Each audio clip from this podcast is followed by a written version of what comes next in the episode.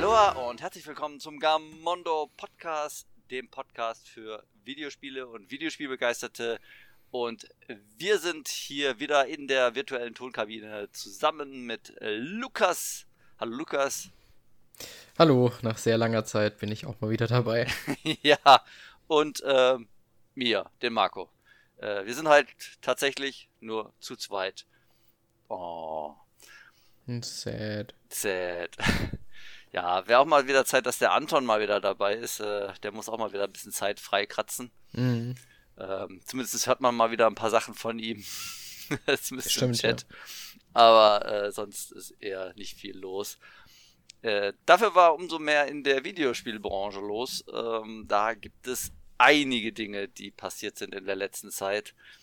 Ich würde sagen, wir fangen mit dem aktuellsten Thema an. Mhm. Es sei denn, du möchtest erstmal erzählen, was du so gespielt hast. oh, das können wir auch machen, ja. Ähm, ich war ja sehr lange nicht mehr dabei. Ja. Äh, ich glaube seit äh, September oder sogar August. Ähm, ich habe einen neuen Job und deswegen ist es einfach ein bisschen stressiger gewesen und einarbeiten und so. Und da hatte ich nicht so die Zeit. Du arbeitest nicht ähm, nur für ähm, Gamondo? Ja. Nein. ähm, ich habe gar nicht so viel gespielt tatsächlich äh, in der Zeit. Äh, ein bisschen Dragon Ball äh, Z Kakarot habe ich weitergespielt. Ah. Ähm, dann ein bisschen Live Alive auf der Switch. Oh, wie ist das denn? Und das äh, würde mich mal interessieren, weil äh, das ist ein sehr Spiel, gut. Das, das habe ich mir noch nicht zugelegt, aber ich, das, das reizt mich total. Also das ist auf meiner absolut äh, top priorisierten To-Do-Liste oder Beiliste, also weil ich es ja noch nicht, aber will ich unbedingt haben.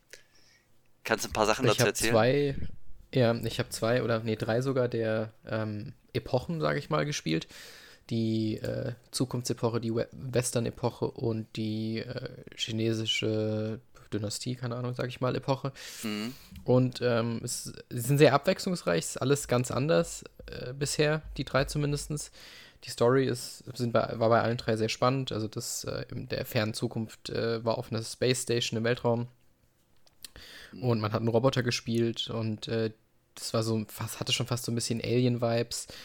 Äh, ich will da nicht so viel spoilern, aber so nach und nach sind Dinge geschehen. Das Western-Ding war ganz einfach ganz anders aufgebaut. Das war das erste, was ich gespielt hatte. Da spielt man einen, ähm, äh, ja, wie nennt man das? Äh, jemand, der wanted ist, also ein Verbrecher, sage ich mal, und kommt in eine Stadt, wird auch gejagt und äh, muss dann aber gegen so eine Bande stehen, die die Stadt äh, überfallen will, was irgendwie ganz cool war und hat dann beispielsweise eine begrenzte Zeit, äh, Fallen aufzubauen oder Objekte zu suchen oder Gegenstände zu suchen, die man nutzen kann. Also war von den beiden Episoden her ein bisschen unterschiedlich das Gameplay. Das Kampfsystem ist rundenbasiert, aber auch ein mhm. bisschen anders als bei normalen Spielen. Äh, es gibt auch nicht sehr viele Kämpfe, zumindest in den Episoden, die ich jetzt hatte, oder in den Epochen. Ähm, ja, es ist relativ geskriptet. Man findet jetzt nicht viel Equipment, wo man dann sich aufwerten kann. Also ich habe irgendwie bei dem, bei der Western-Episode, ich glaube, zwei Sachen gefunden und die waren auch nur minimal besser als das, was ich hatte. Und in der Space-Episode war das gar nicht vonnöten, sage ich mal. Ähm, also die Kämpfe sind wirklich so ausgelegt, dass man sie eigentlich schon gewinnt und auch nicht sonderlich schwer wenn man versteht, wie das Kampfsystem funktioniert. Genau. Ähm, aber ich kann es auf jeden Fall empfehlen. Ähm, ich bin gespannt, ob es auch noch so eine übergreifende, also irgendwas gibt, was die ganzen Epochen zusammenbringt, äh, storytechnisch, weil es gibt ja sieben Stück. Und ob es da irgendwie noch so eine übergreifende Geschichte gibt, das habe ich bisher noch nicht ganz äh, rausfinden können. Ähm, ich werde es auf jeden Fall auch weiterspielen, aber äh, auch da ist gerade Zeit einfach äh, so ein Ding. Und mhm. ich wollte was Neues spielen. Ähm, und dazu komme ich dann auch gleich. Aber hast du noch irgendwelche Fragen? Ja, ich habe tatsächlich eine Menge Fragen. Erstmal, ja, du hast ja gesagt, das ist ein äh, rundenbasiertes Kampfsystem ähm, und es gibt nicht so viel Equipment. Levelt man denn? Ist, also, ist es ein klassisches Rollenspiel oder ist es eher, ähm, ja, keine Ahnung, dass man überhaupt nicht levelt oder ist es eher wirklich in Richtung Visual Novel? Also es klang jetzt schon fast so, als würde man nicht viel machen. Ja, also man levelt schon, aber die Level sind relativ bedeutungslos. Also ich glaube, ich habe zwei, Le also man, ich habe auf Level 8 oder, keine Ahnung, irgendwas auf einem bestimmten Level gestartet und war am Ende, glaube ich, Level 10 oder so. Aber das ist relativ irrelevant.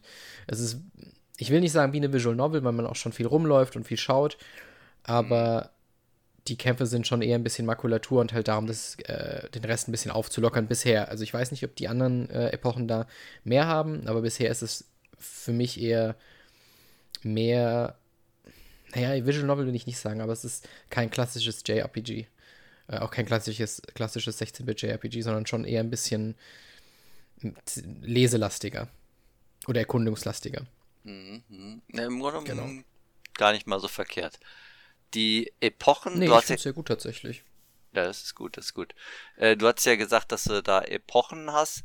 Sind die einzeln auswählbar oder ist das jetzt äh, Story relevant, dass du immer in der Story hin und her springst? Weil ich hatte eher so das Gefühl, das sind einzelne Geschichten, die man abschließt und dann kommt die nächste Epoche und dann, wenn du die abgeschlossen hast, kommst du in die nächste Epoche. Aber es klang jetzt so, als würdest du die gleichzeitig machen. Äh, genau, du hast, wenn du startest, direkt äh, Zugriff auf alle sieben. Also ich kann ja mal sagen, was es gibt. Es gibt Vor Vorgeschichte, also Prehistory. Es gibt dieses äh, Imperial China. Es gibt Edo-Japan. Japan.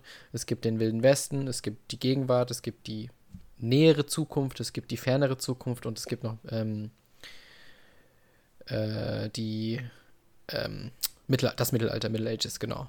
Ah, okay. Und ähm, ja, man kann von Anfang an alle auswählen, außer eine, außer eine davon. Äh, aber das hat halt auch Storygründe vermutlich. Ich, wie gesagt, das weiß mhm. ich noch nicht. Ich habe halt nur gelesen, welche es gibt. Und ähm, man kann da wirklich anfangen, wo man will.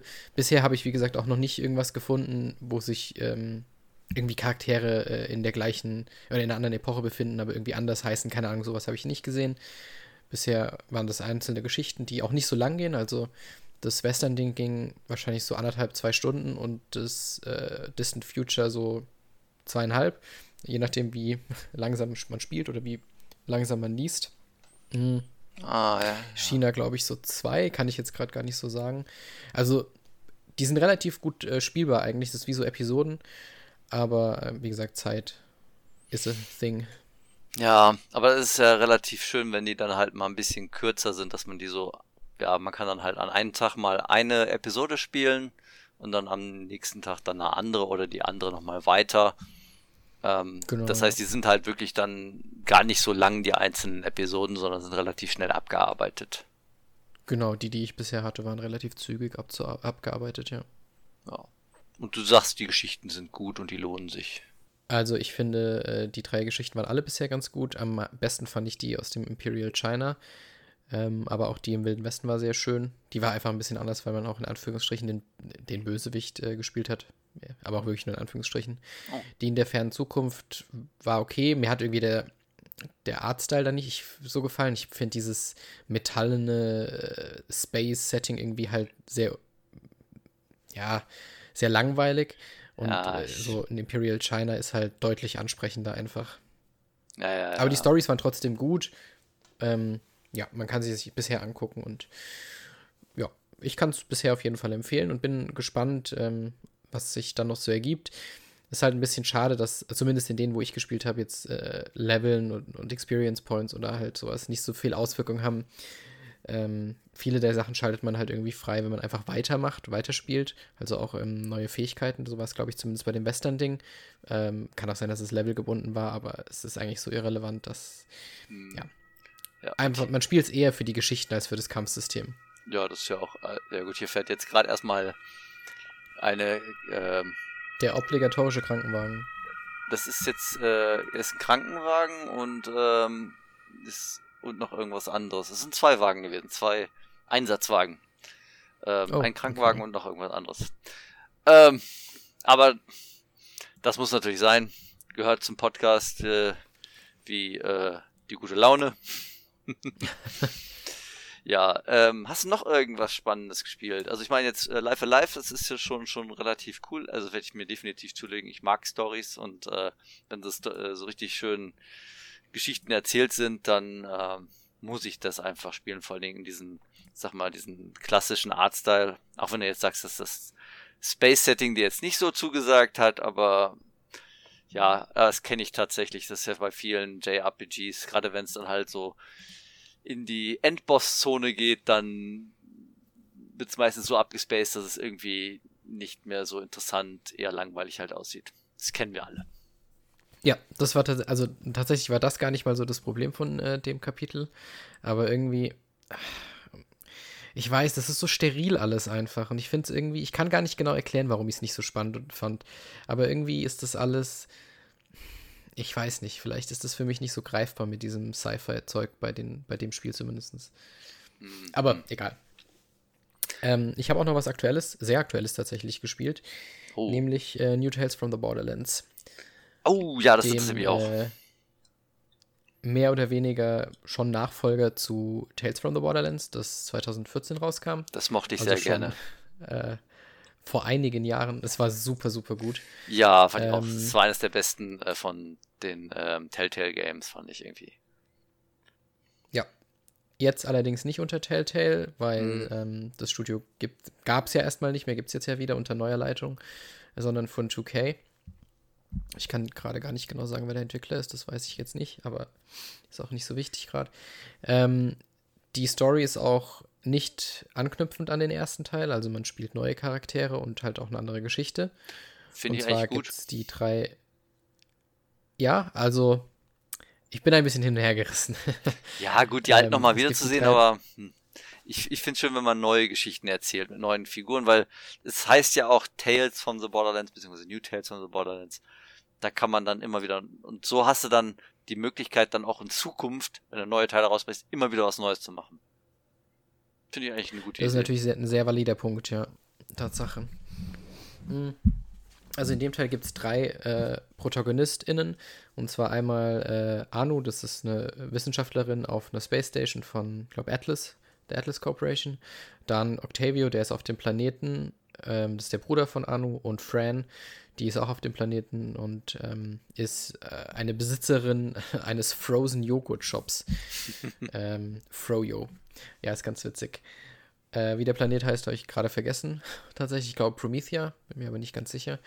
Ah, und ist also diesmal nicht äh, wieder das auf Schicksal. Dem, ist also nicht wieder auf dem, ähm, äh, wie hieß der nochmal?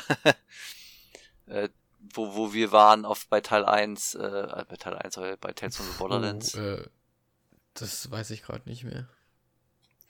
Ich ja. habe sehr viel vergessen von Tales from the Borderlands, muss ich sagen. Ja, ich, ich die Geschichte habe ich noch drauf, aber ich, ich kenne wieder die, ich weiß auch nicht mehr, wie die Figuren hießen. Äh, ich weiß noch, wie sie aussahen, und äh, aber äh, ich habe keine Ahnung mehr von Namen, Ortschaften und so weiter. Ist egal, erzähl weiter, erzähl weiter. Ich wollte dich nicht unterbrochen, äh, unterbrochen, unterbrechen. Alles gut.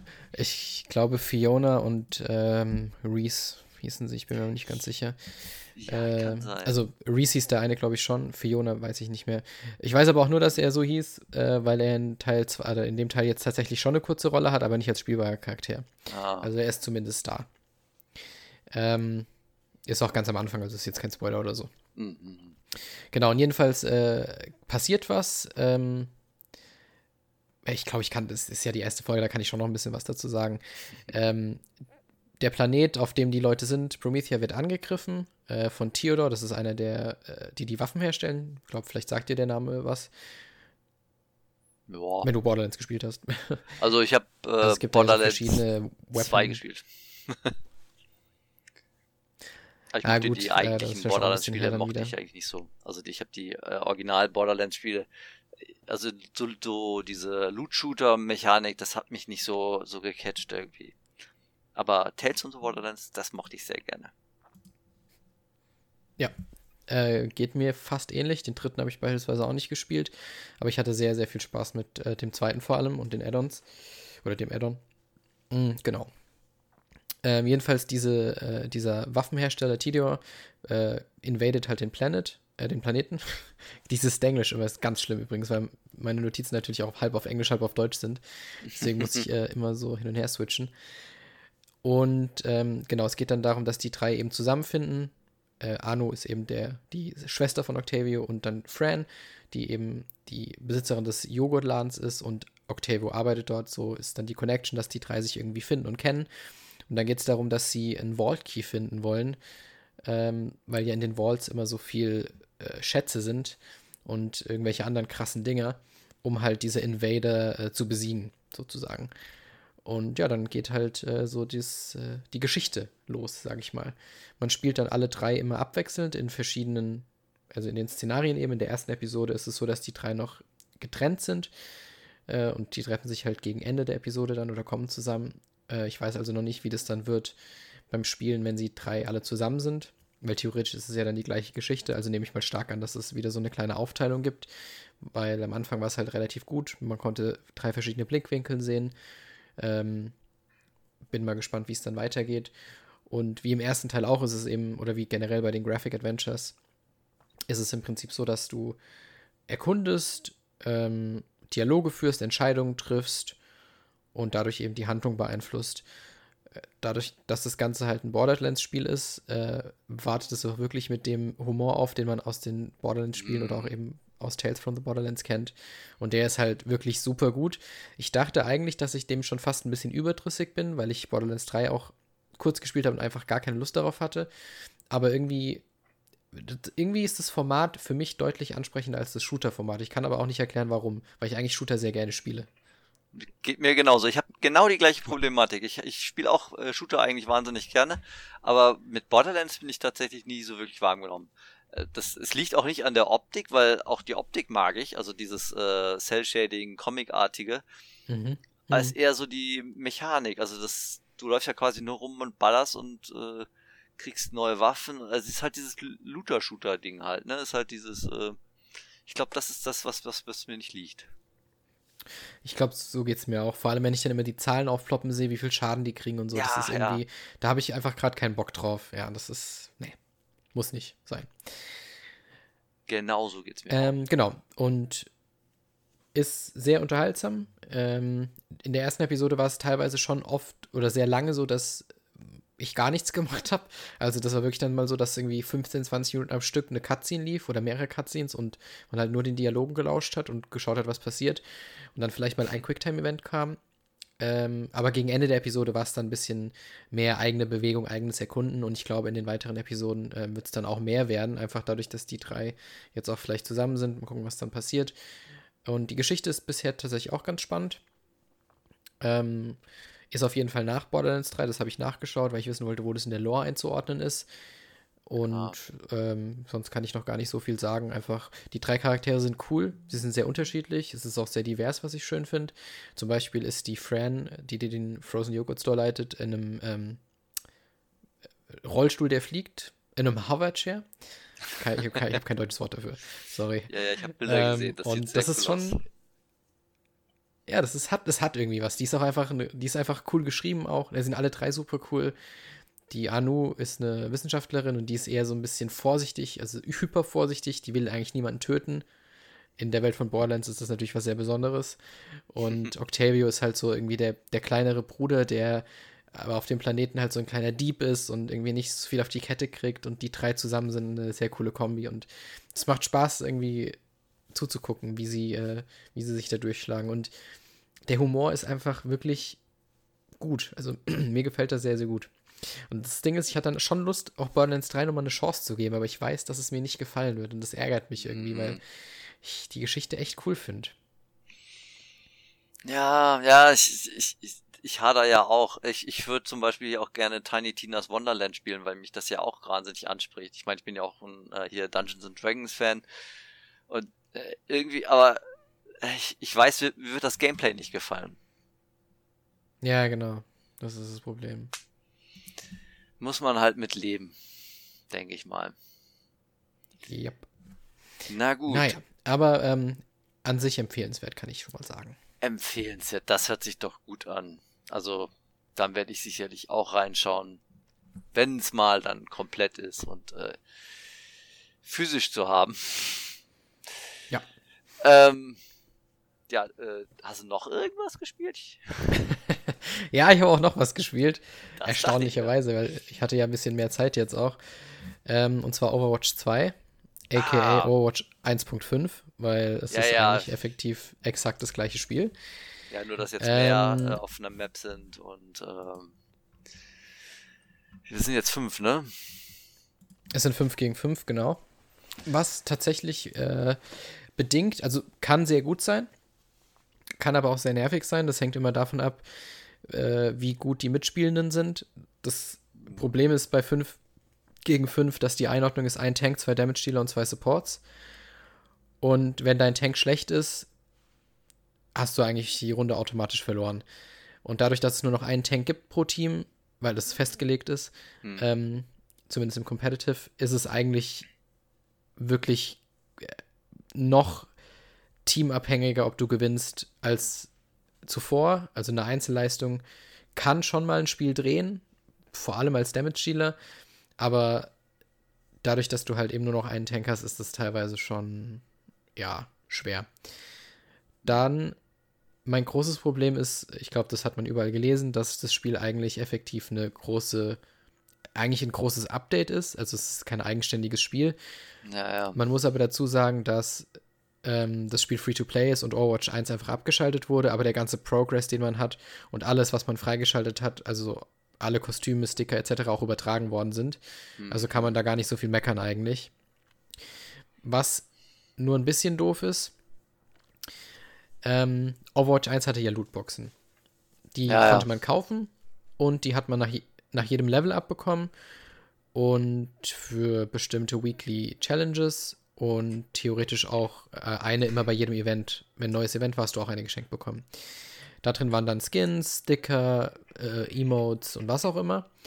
Und du konntest dadurch die Legendary Skins der jeweiligen Events bekommen, wenn du eben eine Eventbox für dieses jeweilige Event gekauft oder freigeschaltet hast. Das war dann immer so, dass wenn beispielsweise das Halloween-Event lief, das momentan beispielsweise auch bei Overwatch 2 läuft, war das dann so, dass du statt der normalen Lootboxen, die du fürs Level Up bekommst, halt eine Event-Lootbox bekommst. Da sind dann auch nur Event-Sachen drin gewesen, ähm, was dir ermöglicht hat, halt eben die Skins beispielsweise zu bekommen. Wenn du doppelte Sachen bekommen hast, hast du dann äh, dementsprechend äh, Währung bekommen, Ingame-Währung. Und wenn du eine mhm. bestimmte Menge an dieser Ingame-Währung hattest, 1000, beispielsweise konntest du Legendary Skin kaufen für ein bisschen weniger, ein, äh, keine Ahnung, was die niedrige Stufe ist, irgendwie Epic oder so und so weiter und so fort. Bei Overwatch 2 gibt es keine Lootboxen mehr, was eigentlich ja gut klingt. Naja. Allerdings gibt es einen sehr, sehr, sehr großen Online, Online-Store oder ähm, ja, Game Store, wo es äh, Skins einzeln zu kaufen gibt. Und die Skins sind verdammt teuer. Da kostet nämlich ein Legendary Skin gut 20 Euro, wenn du das umrechnest die, mit den Coins. Und das ist halt also, ein Freund und ich, wir haben es jetzt lang gespielt und wir beide sagen, wir wünschen uns diese Lootboxen zurück. Müssen wir ganz ehrlich sein. Oh nein. so doof sich das anhört. Weil ja. du einfach die Chance hattest, nach jedem Level-Up hast du eine Box bekommen und dann hast du was bekommen. In Overwatch 2 gibt es einen äh, Season Pass. Wenn du den nicht kaufst, kriegst du irgendwie alle fünf Level irgendeinen Scheiß, einen Sticker oder so. Also du bekommst, oder Basic Skins, also nicht sonderlich gut. Wenn du ihn kaufst, bekommst du, glaube ich, sechs Le äh, Legendary Skins auf verschiedenen Leveln und einen ähm, Mythical Skin, das ist eine neue Klasse. Gibt es auch nur einen bisher. Musst du aber natürlich auch erst kaufen und freispielen. Bis Level 80 geht es. Das dauert dann natürlich auch 20, 30 Stunden. Und es nimmt so diesen gesamten Fortschritt raus. Also, natürlich muss man ein Spiel nicht nur oder ein Online-Shooter nicht nur spielen, um irgendwie Sachen freizuschalten. Aber gerade bei Overwatch mit den Lootboxen hat es irgendwie einen sehr großen Anreiz gegeben und sehr viel Spaß gemacht, einfach weil es auch so viel Cosmetics gibt in dem Spiel. Also jeder Hero hat zwischen 50 und 80 äh, Items, die er irgendwie in verschiedenen Kategorien hat. Und mhm. dadurch, dass du halt fast nichts mehr bekommst, sinkt, äh, ist meine Lust nicht mehr so groß, das Spiel zu spielen. Und das ging jetzt meinem Kumpel auch so, weil wir halt zu zweit gespielt haben, auch ein bisschen competitive. Ähm, das äh, ist so diese Kleinigkeit, die irgendwie nicht sehr geil ist. Und es, es geht natürlich nicht nur uns so. Ich habe auch ein bisschen geschaut auf Reddit auch. Und man hört halt schon die Stimmen, die einfach Lootboxen wieder wollen, was sich, was so äh, absurd ist. Weil das jeder klingt Lootboxen echt absurd. Hasst, aber Overwatch hat die Lootboxen eigentlich sehr gut gemacht. Man muss halt wirklich sagen, Overwatch hat keine, es sind keine spielfördernden Inhalte in den Lootboxen gewesen. Es waren nur Cosmetics. Und hm. du hast wirklich gut kostenlose Lootboxen bekommen. Und wenn mich beim Spiel nicht gestört hat, dann war es da. Also bei FIFA oder so mit den Ultimate Team Packs, das ist eine Katastrophe. Aber wenn es nur Cosmetics sind und dann kriegst du halt oft auch kostenlose Sachen, dann ist das echt okay. Aber mit dem Season Pass oder Battle Pass, ja, mhm. finde ich halt echt nicht so geil. Dann eine andere Sache ist der Competitive-Modus. Ähm, früher war das so, dass du zehn Spiele gemacht hast, äh, äh, Ranking-Spiele gemacht hast, wenn eine neue Season gestartet ist. Und basierend auf dem deiner Einzelleistung und auch der Teamleistung, aber die Einzelleistung hat mehr gewogen, wurdest du dann halt in eine, ja, eine Rang eingeordnet. Bronze, Silber, Gold, Diamant, Platin, whatever. Und dann gibt es nochmal Unterstufung von 1 bis 5. Ähm, das ist komplett anders in Overwatch 2. Es ist jetzt so, dass du pro Klasse, also Support, Tank oder Damage, sieben Spiele gewinnen musst. Und wenn du die sieben Spiele gewonnen hast, wirst du in, eine, äh, in ein Tier eingeordnet. Du musst halt aber auch die sieben Spiele gewinnen. Bevor du die sieben Spiele nicht gewinnst, äh, kommst du auch nicht in deine, deine Klasse oder in dein Tier rein. Ähm, und das ist für jede von den drei Dingern, äh, jede von den drei Klassen auch einzeln. Und irgendwie ist das ganze Ranking-System sehr undurchsichtig. Also es ist, ist, nicht dazu veröffentlicht, wie das funktioniert, welche Faktoren wie wiegen, wie, wie gut musst du deine Einzelleistung sein, dass du gut bist, wenn du auch mal zwei Spiele hintereinander verlierst oder sowas. Ähm, also man muss zwar sie sieben Spiele gewinnen, um eingeordnet zu werden, das heißt aber nicht, dass nur die sieben Siege zählen, sondern es zählen natürlich alle Spiele, bis du die sieben Siege erreicht hast. Wenn du also 20 verlierst oder 15 verlierst und sieben gewinnst, wirst du ja trotzdem relativ schlecht eingeordnet, vermutlich, je nachdem, wie die Einzelleistung halt auch ist. Und das ist alles irgendwie sehr undurchsichtig und nicht so gut. Dann gab es natürlich auch direkt eine Kontroverse am Anfang, weil ein Held gefehlt hat, nämlich Bastion, der in Overwatch 1 war. Und irgendwie haben sie es geschafft, den gleichen Bug, den er auch im ersten Teil am Anfang hatte, nochmal zu replizieren. Und dann war er einfach nicht verfügbar am Anfang. Und dann sie, mussten sie ihn abschalten, weil er irgendwie bugged war. Oh nein. Jetzt haben sie es geschafft, ihn letzte Woche oder vorletzte Woche wieder hinzuzufügen. Mussten sie eine andere Heldin, May, abschalten. Und ich denke mir halt so, es, Leute, wie kann das denn sein? Da gab es irgendeinen Glitch, die hat so eine Eiswand und wenn du da irgendwas gemacht hast, konntest du dich aus der Map rausbeamen und dann konntest du von außerhalb der Map auf Leute schießen, keine Ahnung. Ja. Also mir ist ein Rätsel, wie das fast exakt gleiche Spiel dann doch noch, wie man da irgendwie doch so fehlen kann. Also es ist hm. teilweise wirklich enttäuschend. Und komme ich zum letzten Kritik, komme ich zu meinem letzten Kritikpunkt. Ähm, es gab ja diese Kontroverse, ich glaube, das ist, wird bei Call of Duty vermutlich ähnlich sein, das weiß ich jetzt aber nicht beim neuen Modern Warfare, dass du, wenn du einen neuen Account machst, deine Handynummer angeben musst, ähm, um zu vermeiden, dass, glaube ich, Ach, äh, ja, ja, Fake-Accounts oder so gemacht werden ja, oder Smurfing betrieben wird und sowas. Das heißt, Leute, die sich neu einloggen, müssen äh, Handynummer angeben. Und das ist halt meiner Meinung nach echt ein Unding. Also ich bin großer Freund der Zwei-Faktor-Authentifizierung, aber mhm. das ist halt jedem selbst überlassen und so ist es halt ein Zwang, dass du das Spiel spielen kannst und das finde ich halt irgendwie geht gar nicht. Ich finde die Idee natürlich gut, dass man so vielleicht äh, reduziert, dass halt Leute irgendwie Seconds machen oder Smurfs machen und dann halt mega gut sind und dann in den kleinen, die kleinen sozusagen fertig machen, aber also weiß nicht, das hätte man vielleicht auch anders lösen können und es nervt einfach. Ich hatte das Glück, weil ich ja einen Account auch habe bei, bei Battle.net und auch meinen Overwatch 1 Account hatte, dass ich da gar nichts machen musste, aber irgendwie ist es einfach, keine Ahnung. Also Blizzard nimmt gerade so jedes Fettnäppchen mit, was geht. Ähm, das neue Call of Duty kam jetzt ja auch nicht so gut an bisher und ja, mal schauen, was sich dann ändert, wenn Microsoft endlich die, äh, die Zügel in die Hand nimmt. Hm. Aber jetzt bin ich auch fertig. Ich will nur noch sagen, äh, Gameplay-technisch ist das Spiel sehr gut, weil es exakt wie der erste Teil ist. Das ja, heißt, gut, es macht immer noch sehr viel Spaß. Wenn man über all die negativen Aspekte hinweg sieht, macht es schon Spaß. Aber genau. Jetzt darfst du mir gerne erzählen, was du so Gutes gespielt hast. ja, gut. Ähm, ich habe kein Overwatch gespielt. Ähm, Overwatch 1 kann man ja eh nicht mehr spielen, aber äh, ich, ich wollte früher immer mal Overwatch gespielt haben, aber Ah, ich bin halt kein kompetitiver Spieler und eigentlich kannst du die, die Sachen ja nur kompetitiv spielen. Overwatch 2 soll ja noch eine Kampagne kriegen. Irgendwann mal. Ah, das hatte ich, ja stimmt, das habe ich natürlich auch komplett vergessen zu sagen. Eigentlich sollte es ja schon zum Release äh, eine PvE-Kampagne ja, ja. geben. Das wurde natürlich auch komplett verpennt. Es wurde also nicht gemacht und äh, ja, die soll aber ja, kostenpflichtig ne? sein, ne? Dann äh, also während jetzt hier der ähm, Multiplayer ist ja Free to Play und äh, die Kampagne, die wird ja dann, ich weiß nicht genau, was sie dann kosten wird, aber die wird dann kostenpflichtig sein. Ja, bin ich auch mal gespannt, ja. Ja, vielleicht wäre das ja was für mich, aber ich, ich befürchte hm, wahrscheinlich eher nicht. Es sei denn, es wird hervorragend und äh, dann werde ich es ja sehen oder auch nicht. Naja, gut. Nicht, ja. Also, ähm, ich habe unter anderem habe ich hier AI Somnian Files Nirvana Initiative gespielt.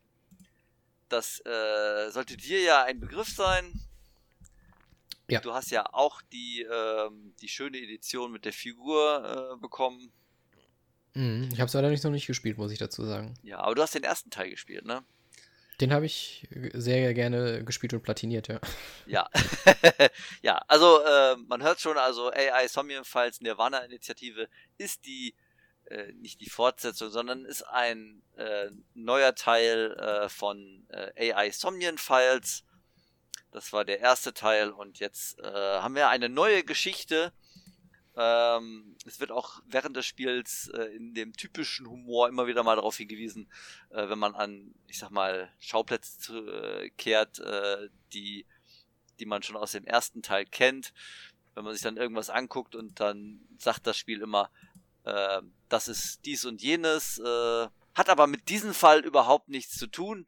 Das äh, frei nach dem Motto, ja, das, das, das, das ist schon etwas, äh, ja. Ähm, und man hört schon, man muss den Vorgänger nicht gespielt haben. Ähm, oh ja, vorher noch irgendwie gesagt, ich hab's, das habe ich noch nicht durchgespielt, da bin ich noch dran. Ähm, ich weiß jetzt nicht genau, wie weit ich jetzt schon gespielt habe. Das lässt sich bei solchen äh, Spielen immer relativ schlecht sagen.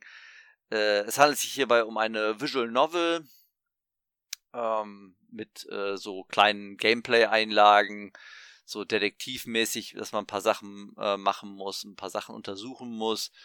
Wer den ersten Teil gespielt hat, der weiß schon ungefähr, was da auf einen zukommt. Nur, dass hier noch ein bisschen mehr unterschiedliche Minispiele, ja, man kann es Minispiele nennen, die Puzzlespiele, die da drin sind.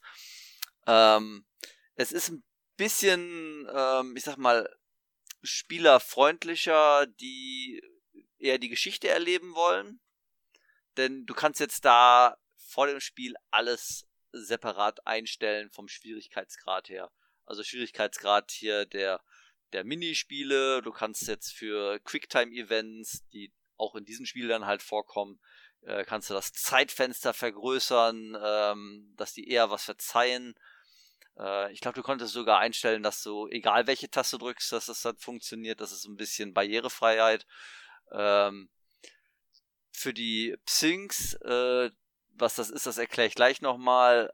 Aber da kannst du halt auch die Zeit wesentlich länger gestalten, sodass du ähm, ja nicht mehr so unter Druck gerätst. Ähm, was sind die Psynx? Wer Teil 1 gespielt hat, der weiß das natürlich. Denn äh, wir als äh, Hauptperson in dem Spiel, wir tauchen in die Psyche von anderen Menschen ein oder besser gesagt in ihre Träume. Und äh, die Traumwelt ist sehr, sehr durcheinander. Und da kann man dann halt Dinge tun, um Dinge zu erfahren. Anders kann ich schon fast nicht formulieren, weil das sehr, sehr abgedreht ist. Und jedes Mal, wenn man irgendwas in einem Traum tut, jede Aktion kostet Zeit und man hat maximal sechs Minuten Zeit. Die sechs Minuten sind natürlich keine richtige äh, Minuten, sondern das ist die äh, Spielzeit.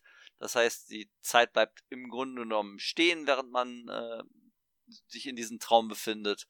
Und nur wenn man halt irgendeine Aktion auswählt, zum Beispiel, keine Ahnung, schau dir diesen Gegenstand an, dann vergeht eine gewisse Zeit. Äh, das ist so ein bisschen ein Puzzle-Element, weil man muss herausfinden, welche Dinge man in welcher Reihenfolge machen muss. Und äh, man kann auch so gewisse Zeitverzögerer einsetzen, die dann halt sagen, hey, jetzt dauert diese Aktion nur halb so viel Zeit. Davon hast du aber nur äh, ein paar und du bekommst halt welche durch andere Aktionen. Ist alles schon in äh, dem ersten Teil äh, quasi gewesen. Das hatte ich schon sehr ausführlich erklärt in der Beschreibung von Teil 1. Ich glaube, das habe ich in der vorletzten Episode berichtet. Da hatte ich nämlich Teil 1 durchgespielt gehabt, der ja schon ein bisschen länger draußen ist. Äh, der Teil hier, äh, die Nirvana-Initiative, ist ja dieses Jahr erst erschienen. Und ähm, ja, also es passieren viele Dinge, man kann viele Dinge machen. Aber das Interessante ist eigentlich tatsächlich die Geschichte und der Humor. Denn der ist wieder wie in Teil 1 ähm, überdreht und aber witzig. Also es trifft genau meinen Geschmack. Ich weiß nicht, wie es dir gegangen ist, Lukas, aber ich äh, in dem ersten Teil, auch wenn es sehr, sehr traurig in manchen Abschnitten geworden ist, es gab immer viel zu lachen. Ja, auf jeden Fall. Also fast ein bisschen zu, also zu übertrieben an manchen Stellen, sage ich mal. Oder ja. absurd. Wenn ich ja. an so bestimmte Magazine denke oder so. Oh ja, ja, ja. Ähm, ja, das ist hier jetzt ein bisschen anders. äh, der Humor ist natürlich der gleiche, also trifft so die, die, die das gleiche Niveau, sage ich mal. Ähm, und ähm, ja, kommen wir zur Geschichte, denn das ist das Interessante. Wir spielen äh, zunächst einmal äh, Mitsuki. Ähm, sagt dir der Name irgendwas? Ja, ich habe schon gegoogelt, wer die Charaktere sind, die mitspielen so. tatsächlich. Äh, oder ich weiß zumindest, wer mitspielt, weil ich ja geguckt hatte, weil ich wissen wollte, wie die Story, also wer die Hauptcharaktere sind, bevor das Spiel rauskommt. Also das ja. weiß ich schon, aber sonst weiß ich nicht so viel.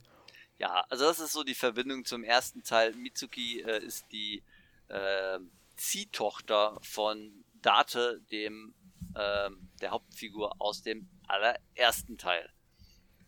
Und ähm, ja, wie ich schon gesagt hatte, man muss den ersten Teil nicht gespielt haben. Das äh, sagt dir das Spiel auch direkt. Das fängt halt äh, ja quasi in einer Traumsequenz halt an und äh, das Spiel spricht auch den Spieler direkt an. Also äh, während es mit dem ähm, mit der Figur, die man gerade spielt, äh, spricht äh, und sagt hier, hey, aber ich spreche jetzt gerade mit der Person in dir und äh, muss erstmal ein bisschen drüber nachdenken, ach der, ach, der meint mich, den Spieler. Ja, und dann ähm, fragt er, äh, ob Beweis, äh, ob äh, den ersten Teil quasi gespielt hast. Und dann musst du das auch noch beweisen, weil oh, dann stellt er dir Fragen. ähm, Finde ich interessant, weil ich hatte, es war noch gar nicht so lange her, wo ich den ersten Teil gespielt habe. Ne? Also ich dachte mir so, boah, ey, das, das schaffe ich doch locker hier. Ähm, ja, komm her mit den Fragen. Ich kann dir alles beantworten. Ich habe noch alles im Kopf. Und dann fragt er mich hier, die, ich glaube, die erste Frage war, ja, wem wurde denn ins Bein geschossen? Und gib den oh Namen ein. Äh, und dann hast du ein Eingabefeld, weißt du, wo du den Namen eingeben musst. Ich denke mir so, ja. scheiße, Namen, wie kann ich jetzt nochmal die Namen? Boah, ey. Also das, das war, ähm, ich musste nochmal die, die Namen nachschlagen. Ähm, also nochmal die Charakterliste. Ich konnte, ich wusste ja, was so passiert ist und äh, dergleichen, obwohl ich tatsächlich auch wieder vergessen hatte, wer hier wem ins Bein geschossen worden ist. Mhm. Ähm, aber äh, die, die, Fragen fand ich schwierig. Also es war nicht einfach, also es kam auch die Frage, wer war denn jetzt der Täter, ne? Das wusste ich natürlich, aber ja, wie hieß der denn nochmal? Das wusste ich nicht. Ähm, Boah, das ist echt schwer. Ich glaube, ich würde den Namen kurz nochmal überlegen, also hinkriegen, aber sonst. Ja, den Nachnamen wusste ich noch, aber den Vornamen nicht mehr. Ähm. Egal. Ähm. Ach so, Vornamen. Oh ja, stimmt. Oh Gott. Jesus, ja. ja. Das ist, ähm. Egal, wir wollen jetzt auch keine Namen ver verraten, weil sonst verraten wir nachher vom ja. ersten Teil irgendwas. ähm. Kommen wir zurück zur Geschichte. Ähm, ich habe ja schon gesagt, wir spielen äh, Mitsuki, die ähm, kommt halt ähm, zu Beginn des Spiels auf so ein Spielfeld. Da wird sie halt hergerufen und dort liegt eine Leiche. Ähm, allerdings nicht komplett, sondern nur die Hälfte. Und das ist halt auch diese Art, diese neue Mörderart, dass man immer nur noch äh, die Hälften, also die, sind, die Figuren sind tatsächlich halbiert, also in der Mitte. Also nicht okay. irgendwie ähm, vom Bauch, Bauch und Torso, sondern äh, quer, also zwischen den Augen bis, äh, also es ist äh, jeweils nur ein Arm, ein Bein. Und die finden halt nur eine Hälfte von, äh, von der Leiche. Okay, wild, okay. Da wird dann auch noch auf sie geschossen. Und ähm, aber der Täter kann fliehen. Der Täter oder die Täterin. und ähm, ja, dann sehen wir die Leiche, wir können die uns angucken und wir erfahren dann, hey, vor sechs Jahren ist die andere Hälfte aufgetaucht von dieser Leiche. Das ist ein bekannter ähm, CEO von einer bekannten Firma da. Und ähm, ja, vor sechs Jahren haben wir, äh, wurde die andere Hälfte der Leiche gefunden. Und jetzt hat man die, äh, die rechte Seite gefunden. Vorher hatte man die linke Seite. Oder umgekehrt, ich weiß es gar nicht mehr genau. Das äh, Besondere allerdings ist, dass äh, die Leiche offenbar laut Autopsie noch bis äh, vor wenigen Stunden sogar noch gelebt haben soll. Ta -ta -ta. So, und das macht dann, so fängt das Mystery-Theater quasi an. aber wir spielen nicht nur äh, Mitsuki, sondern wir spielen auch äh, Ryuki. Das ist ähm, ja ein ebenfalls äh, in der gleichen Abteilung Abis äh, handhabender junger Detekt äh, Detektiv. Der hatte nämlich vor sechs Jahren mit diesem Fall zu tun. Und so kommt es, dass äh, wir dann ja plötzlich in zwei Ze Zeitebenen arbeiten. Weil der äh, Rookie kann sich eigentlich nicht mehr erinnern, was vorher passiert ist. Also kriegen wir halt immer, äh, immer wieder, sag ich schon, also kriegen wir so ein Flashback und dann spielen wir Rookie sechs Jahre zuvor, wie er die Leiche findet, wie er alles äh, da analysiert äh, und äh, Mitsuki halt quasi in, die, in der, ich sag mal, in der vorgegebenen Gegenwart dann halt sechs Jahre später den gleichen Fall nochmal analysiert. Mhm. Ja. Äh, das Besondere ist natürlich, dass äh, Mitsuki jetzt diese äh, Aiba hat im Auge. Ich glaube, es wird gar nicht erklärt, warum sie kein Auge hat. Ich, oder wurde das erwähnt? Weiß ich gar nicht genau. Aber sie hat jetzt halt, also ähm, wie zuvor im ersten Teil, äh, da gab es halt eine ähm, künstliche Intelligenz, daher der Name AI. Und äh, diese künstliche Intelligenz ist halt im Auge eingepflanzt. Also es ist quasi ein, ein sprechendes Auge, so könnte man das sagen. Und äh, die hilft Mitsuki und hat die gleiche Persönlichkeit, nur Mitsuki ist halt äh, ganz anders als äh, Date. Date war ja so ein bisschen der, der, ich sag mal, der unanständige Detektiv, Lüstling, der sich ständig ja. nach Pornomagazinen gebückt hat. äh, da ist äh, Mitsuki ist halt so ein bisschen ja raudihaft, sag ich mal. Die verprügelt gern Leute und ist auch besonders stark. Äh, Ryuki, äh, äh, nee, Ryuki, das ist der Typ, der junge Detektiv, der andere, der hat auch eine künstliche Intelligenz im Auge. Und zwar Tama. Das ist halt eine neue Figur, die halt, äh, so wie ähm, äh, Aiba halt auch äh, ein eigenes Aussehen hat. Die hat allerdings so ein, ich sag mal so eher so ein SM-Outfit an. Aha. Ähm, ist ein bisschen voluminöser, sag ich mal.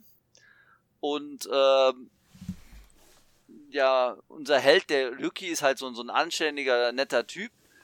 Äh, aber Tama ist halt da hier dann eher die, ich sag mal, die etwas mit ihren abartigen Gedanken.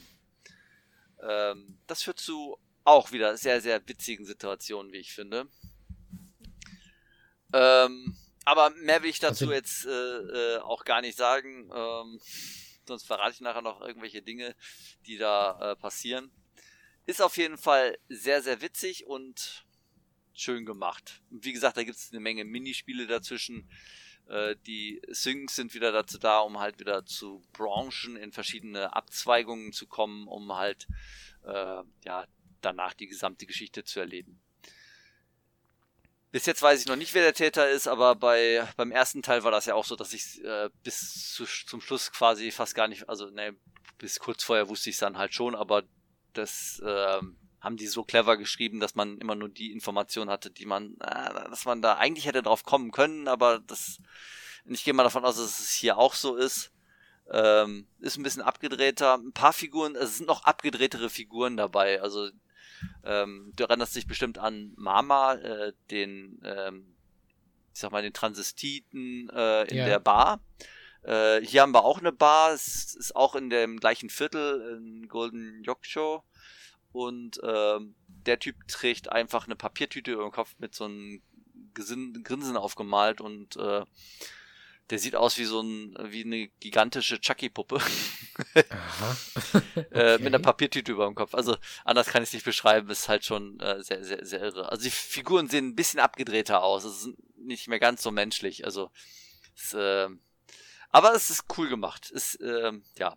Äh, mehr möchte ich eigentlich auch gar nicht zu, zu, zu AI Somnian Fight sagen. Ähm, ist, bis jetzt ist es äh, sehr, sehr gut. Also wer Teil 1 mochte, der kann wahrscheinlich äh, das äh, problemlos äh, dann auch spielen. Okay, ich habe eine Frage. Dann frag. Äh, wie viel Date ist denn so bisher dabei? Äh, meinst jetzt die Person selbst Date? Ach so, ja, ja. ja. Äh, Date kommt nicht vor. Bis jetzt jedenfalls. Ach, gar nicht. nicht aber nee, gar nicht. Der ist okay, weg. ich dachte, weil. Der, der ist, äh, ach so, das, das, äh, das gehört auch zu, zum Teil der Geschichte. Also ist, äh, die äh, Mitski wird ja auch irgendwann gefragt, ja, wo ist denn eigentlich Date? Und die sagt ja, der ist irgendwo verreist und äh, äh, es ist ihr total egal. Also sie mag ihn halt nicht, also zumindest so offiziell mag sie ihn nicht so wirklich. Und ähm, der, der taucht einfach nicht auf. Also der wird mal ein paar Bildern gezeigt, aber der ist bis jetzt noch gar nicht aufgetaucht. Weiß ich nicht, was ich davon halten soll, wenn das so bleibt. Und ich finde es auch komisch, dass sie ihn nicht so sehr mag, aber vielleicht habe ich auch den ersten Teil dann falsch im Kopf. Aber okay. Ja, nein, die, die also auch im also es ist halt die Beziehung wird wahrscheinlich wie im ersten Teil sein. Die die sagt ja auch immer so also offiziell äh, so so ist ja. immer so so gemein zu ihm, die, die beschimpft ihn ja immer. Okay. Ich gehe mal davon aus, dass sie sich jetzt aktuell einfach keine Sorgen macht. Das einzige, was mir nicht gefällt, ist halt ach, das kann ich gar nicht sagen. Sonst spoiler ich den ersten Teil. oh. Ähm Egal. Wir machen einfach eine Spoilerwarnung, Spoilerwarnung für AI des Somnium Files, den ersten Teil. Äh, also wer das nicht hören will, der kann jetzt abschalten, weil der Lukas möchte wissen, was dir was nicht gefällt. Okay, ich, ich, äh, ich formuliere es auch ein bisschen so, dass, es, dass man es nicht unbedingt herausfinden kann. Ich sag mal, ähm, Date äh, äh, sieht wieder ein bisschen anders aus, wenn du weißt, was ich meine. Oh, ach ja, da habe ich gar nicht gedacht. Ach, das ist sehr, sehr Uncanny Valley oder, oder nicht, nicht Uncanny Valley, aber sehr komisch. Oh. Ja, das ist, oh. ähm, ja, ich, ich, ist, ähm, Jetzt muss ich kurz googeln, weil ich vergessen habe, wie, äh, ja, wie genau. Ja, äh, okay, Spoiler-Ende. ja, ähm. vor allem ist er halt auch auf dem Cover vom ersten drauf und dann ist das, dann ist das Aussehen natürlich so eingeprägt. Ja, ja, klar, klar. Ah, ähm, okay, ja, ich hab's vergessen gehabt. Ja. Ist, ist, ist auch egal. Ähm, das das äh, dann dazu. Und ähm, ja, ähm, sonst noch irgendwelche Fragen, glaub nicht, ne, oder? Das äh, viel kann ich wahrscheinlich eh nicht dazu sagen, weil ich, ich hab's ja noch nicht durch. Hm. Ähm, es sind ein bisschen ähm, mehr ja. äh, Spiele dabei. Äh, ich muss sagen, dass die Psynks wesentlich einfacher sind als im ersten Teil, bis jetzt jedenfalls. Da sie, äh, du hast ähm, Vorher hast du ja immer, das ist jetzt auch noch so, wenn du auf den Gegenstand anklickst, dann hast du ja die Möglichkeit, äh, in eine, eine Richtung zu drücken, um eine Aktion auszuführen. Also keine Ahnung, drückst nach oben, mhm. dann macht der A und links, rechts B und C. Äh, wenn es nur eine Aktion für diesen Gegenstand gibt und du drückst äh, X, dann wird die sofort ausgeführt. Das heißt, äh, ich, ich laufe oft in die äh, Falle, dass ich halt äh, gar nicht warte, bis da äh, dass das Ding aufleuchtet und da steht, äh, dann, dann macht der die Figur dieses oder jenes. Dann wird es direkt ausgeführt. oh, okay. Hm. Ist nicht schlimm. Ich habe tatsächlich bei den Einstellungen genommen, weil mich hat das Zeitlimit immer bei den ähm, äh, Syncsern, äh, ich meine, es hat mich nicht wirklich gestört, aber ich finde es angenehmer, wenn man nicht so gedrängt wird bei diesen, ich sag mal, Rätsellösen. Und ähm, da ist es halt äh, sehr, sehr praktisch, dass man das einstellen kann, dass man, dass die Sachen, die man da macht, viel, viel weniger Zeit in Anspruch nehmen. Ich konnte in dem ersten Sync, also das kostete da auch schon Zeit, ich konnte jede Aktion ausführen, weil ich absolut so dämlich war zu wissen, was ich jetzt wirklich machen musste dass ich halt äh, tatsächlich jede Aktion einmal ausgeführt habe, bis ich die richtige hatte. Und das hat trotzdem von der Zeit her gereicht. Also da, da, da kann man richtig gemütlich durchgehen. Das ist äh, sehr, sehr angenehm. Also das ist wirklich ganz anders. Ich weiß noch, wie das teilweise recht, richtig äh, schwer war. Also weil oh, ich ja die. Platin gemacht habe und man musste da bei einigen äh, Syncs auch mehr machen und so. Und ähm, das war oh. teilweise schon happig. Ja, ja, also das ist, äh, du kannst jetzt auch wieder äh, äh, äh so Bonussachen sammeln. Und, äh, oh, das habe ich ganz vergessen zu erwähnen. Ähm, es gibt jetzt ein äh, Tamagotchi im Spiel. Ich weiß noch nicht, ob es irgendeinen besonderen Sinn hat, aber du kannst im Menü, ähm, das, das meldet sich dann auch immer, dann siehst du unten in der Ecke so, so ein Ding aufleuchten, das meldet sich alle 20 Minuten. Und alle 20 Minuten musst du eine Frage beantworten. Und je nachdem, wie du die Frage beantwortest, entwickelt sich dieses Tamagotchi. Das ist, ist, ist ein klassisches Tamagotchi tatsächlich, aber ein Eyeball äh, Tamagotchi sozusagen, das sich dann weiterentwickelt. Äh, vielleicht ist es nur ein Easter Egg, aber vielleicht hat es auch noch irgendwas mit dem Spiel zu tun. Also so wie ich den ersten Teil kenne, könnte es damit zu tun haben. Ich weiß es nicht genau. Ähm, was bestimmt nichts damit zu tun hat, ist, ähm, du hast noch ein, ähm, du kannst dich im Menü auch mit Aiba bzw. mit Tama unterhalten. Mhm. Zuerst habe ich das nicht ganz gerallt, weil da, ähm, also du kannst dann ähm, auch Fragen stellen oder Fragen, be äh, Fragen beantworten. Und ich hatte mich so gewundert, als ich mich mit der ähm, Aiba unterhalten. Die kannst du auch noch unterschiedlich ankleiden und sonst irgendwie so ein Scheiß mhm. wie so ein. Mhm. Die sitzt dann da und äh, man kann sich mit der unterhalten. Und ich hatte mich zunächst aber gewundert, hä, da kam eine Frage und äh, äh zur Schule und ich denke mir so, hä, ich gehe doch nicht zur Schule oder was?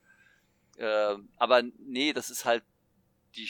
In dem Moment bin ich ja nicht ich der Spieler, sondern ich bin dann die äh, bei der äh, Aiba bin ich halt Mitski und äh, bei äh, den Ryuki bin ich halt dann, äh, bei Tama bin ich Ryuki. Also, äh, es ist nicht, äh, die Fragen, die ich, muss ich nicht für mich beantworten, sondern für die Figur. Hm, ja, nee, ich verstehe, okay.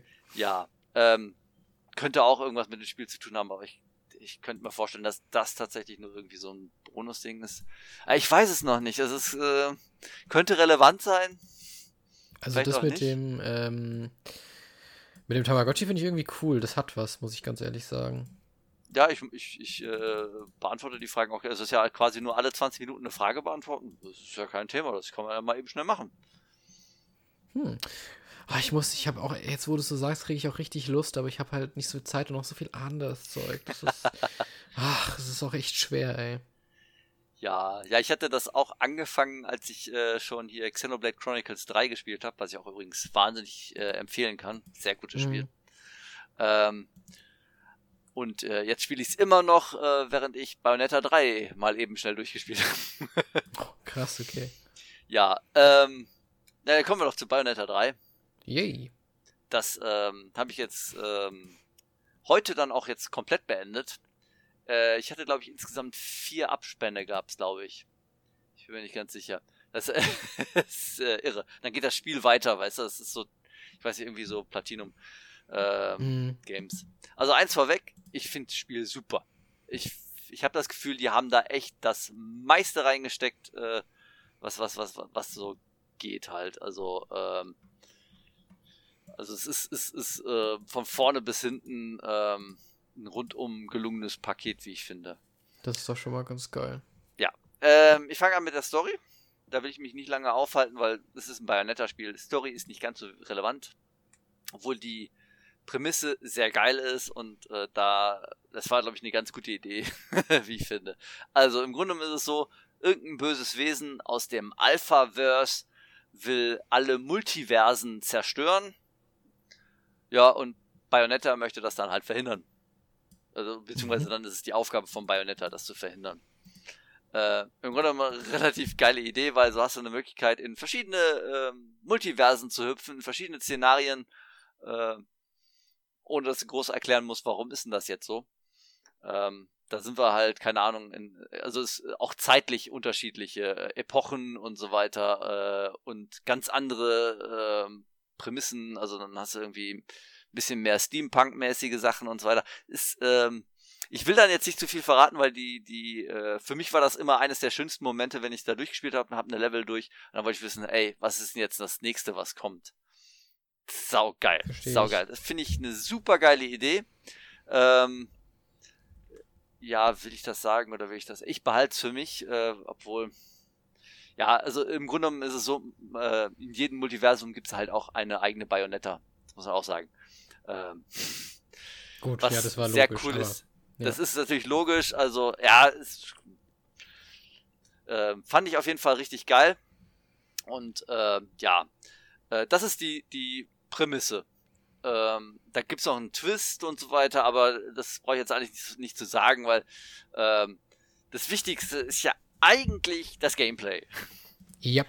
Während es bei AI Somnian Files genau umgekehrt ist, ist es hier tatsächlich äh, das Gameplay, was wichtiger ist als die Story. Und ähm, hier haben wir, ähm, ja, erstmal, wir haben typisch einen Skilltree. Wir haben den sowohl für Bayonetta als auch für die neue Hexe äh, Viola. Viola, Viola, Viola, Viola. Ich weiß gar nicht, wie man den Namen ausspricht. Also ich habe es jetzt auf Japanisch ges äh, gespielt und die haben den immer so komisch ausgesprochen, den Namen. Ähm, aber äh, egal, äh, ich habe kaum was bei dem Skilltree tatsächlich gemacht, weil da, da kannst du neue äh, Bewegungen reinmachen und dergleichen. Das, das war für mich nicht ganz so relevant. Ähm, ähm, ja, äh, in den Levels, äh, wenn man da reinkommt, äh, da gibt's wieder ja sowas wie Schatzkisten, möchte ich sagen. Äh, das sind so komische, blubbernde, eckige Dinger und wenn man die angreift, also wenn man dann äh, draufschlägt, dann äh, wird das zu einer Schatzkiste und gibt dir einen Gegenstand. Aber nicht zwangsläufig. Also es kann auch sein, dass das einfach ein Gegner ist. Dann, also dann verwandelt sich die Schatzkiste wie so ein Mimik aus anderen Spielen, kennt man das ja. Dann ist das mhm. einfach ein Gegner, den man dann besiegen kann und dann kriegt man auch einen Gegenstand. Ähm, es kann aber auch sein, dass, dass, dass die Kiste sich in eine Art Plattform verwandelt. Und wenn du da drauf springst, dann kommen mehrere Plattformen, dann kannst du da in so eine Jump-Run-Manier dann irgendwo hinhüpfen. Und dann ist irgendeine Plattform, die vielleicht nach oben fährt. Und dann kriegst du auch irgendeinen Gegenstand. Okay. Ähm, mhm. Verstehe ich. Ja. Oder aber, was eigentlich so ziemlich das Nervigste in dem Spiel ist, also das, das ist, ist ähm, ich glaube, so ziemlich der einzige Kritikpunkt, den ich habe diese Kiste kann sich auch in ja, eine Art äh, Minispiel verwandeln, wo äh, dann plötzlich in der unmittelbaren Umgebung fünf Teile auftauchen. Die werden dann mit so einer Animation so zack, zack, da ist einer, da ist einer und da ist einer. So richtig schön mit Kamerafahrten und wird dir überall gezeigt, wo die dann sind. Und mhm. dann musst du die innerhalb von wenigen Sekunden alle gleichzeitig einsammeln. Oh, okay. Das ist scheiße schwierig. Das schaffst du nicht beim ersten Mal. Ich glaube, das schafft man nie beim ersten Mal. Und äh, dann musst du es wieder von vorne anfangen, was ja auch schon nervig ist. Aber dann musst du dir die gesamte Animation mit diesen Anzeigen nochmal angucken. Du kannst es nicht skippen. Wer hat sich das einfallen lassen? Da hast du keinen Bock, das zu machen. Ja, so Sachen, die man gar nicht skippen kann, das finde ich auch ganz schlimm. Das ist, das ist furchtbar. Alles andere kannst du ja skippen, aber das, das kannst du nicht skippen. Und ja, so kam es, dass ich, wenn, wenn ich äh, so ein Ding entdeckt habe, da habe ich gesagt, so, ne, da mache ich nicht. das habe ich dann schön sein gelassen. Ähm, ja, dann gibt's in diesen Leveln gibt's dann noch ähm, äh, so drei Tierarten. Ich glaube, es waren mhm. drei. Äh, es gibt Frösche, die musst du quasi finden, die geben Geräusche von sich, so Quaken, und wenn du dann näher kommst, dann wird's mal lauter, und wenn du dann da bist, hast du gefunden und dann pff, total easy. Ähm, mhm. Dann gibt's Katzen, ähm, die laufen vor, vor dir weg. Die, und die verstecken sich auch. Und dann musst du sie halt einfach nur finden und dann auch relativ easy. Und dann gibt's halt so Krähen. Die sind, das sind, das sind die, die, die schweren Dinger. Die fliegen ja weg. Und wenn ja, du dann auf die zuläufst, dann, dann fliegen die in eine Richtung und wenn du von der anderen Seite kommst, fliegen die in die andere Richtung. Da musst du halt gucken, äh, wie fliegen die? Und dann guckst du dir an die Flugbahn und dann musst du dir ungefähr merken, wo die hinfliegen.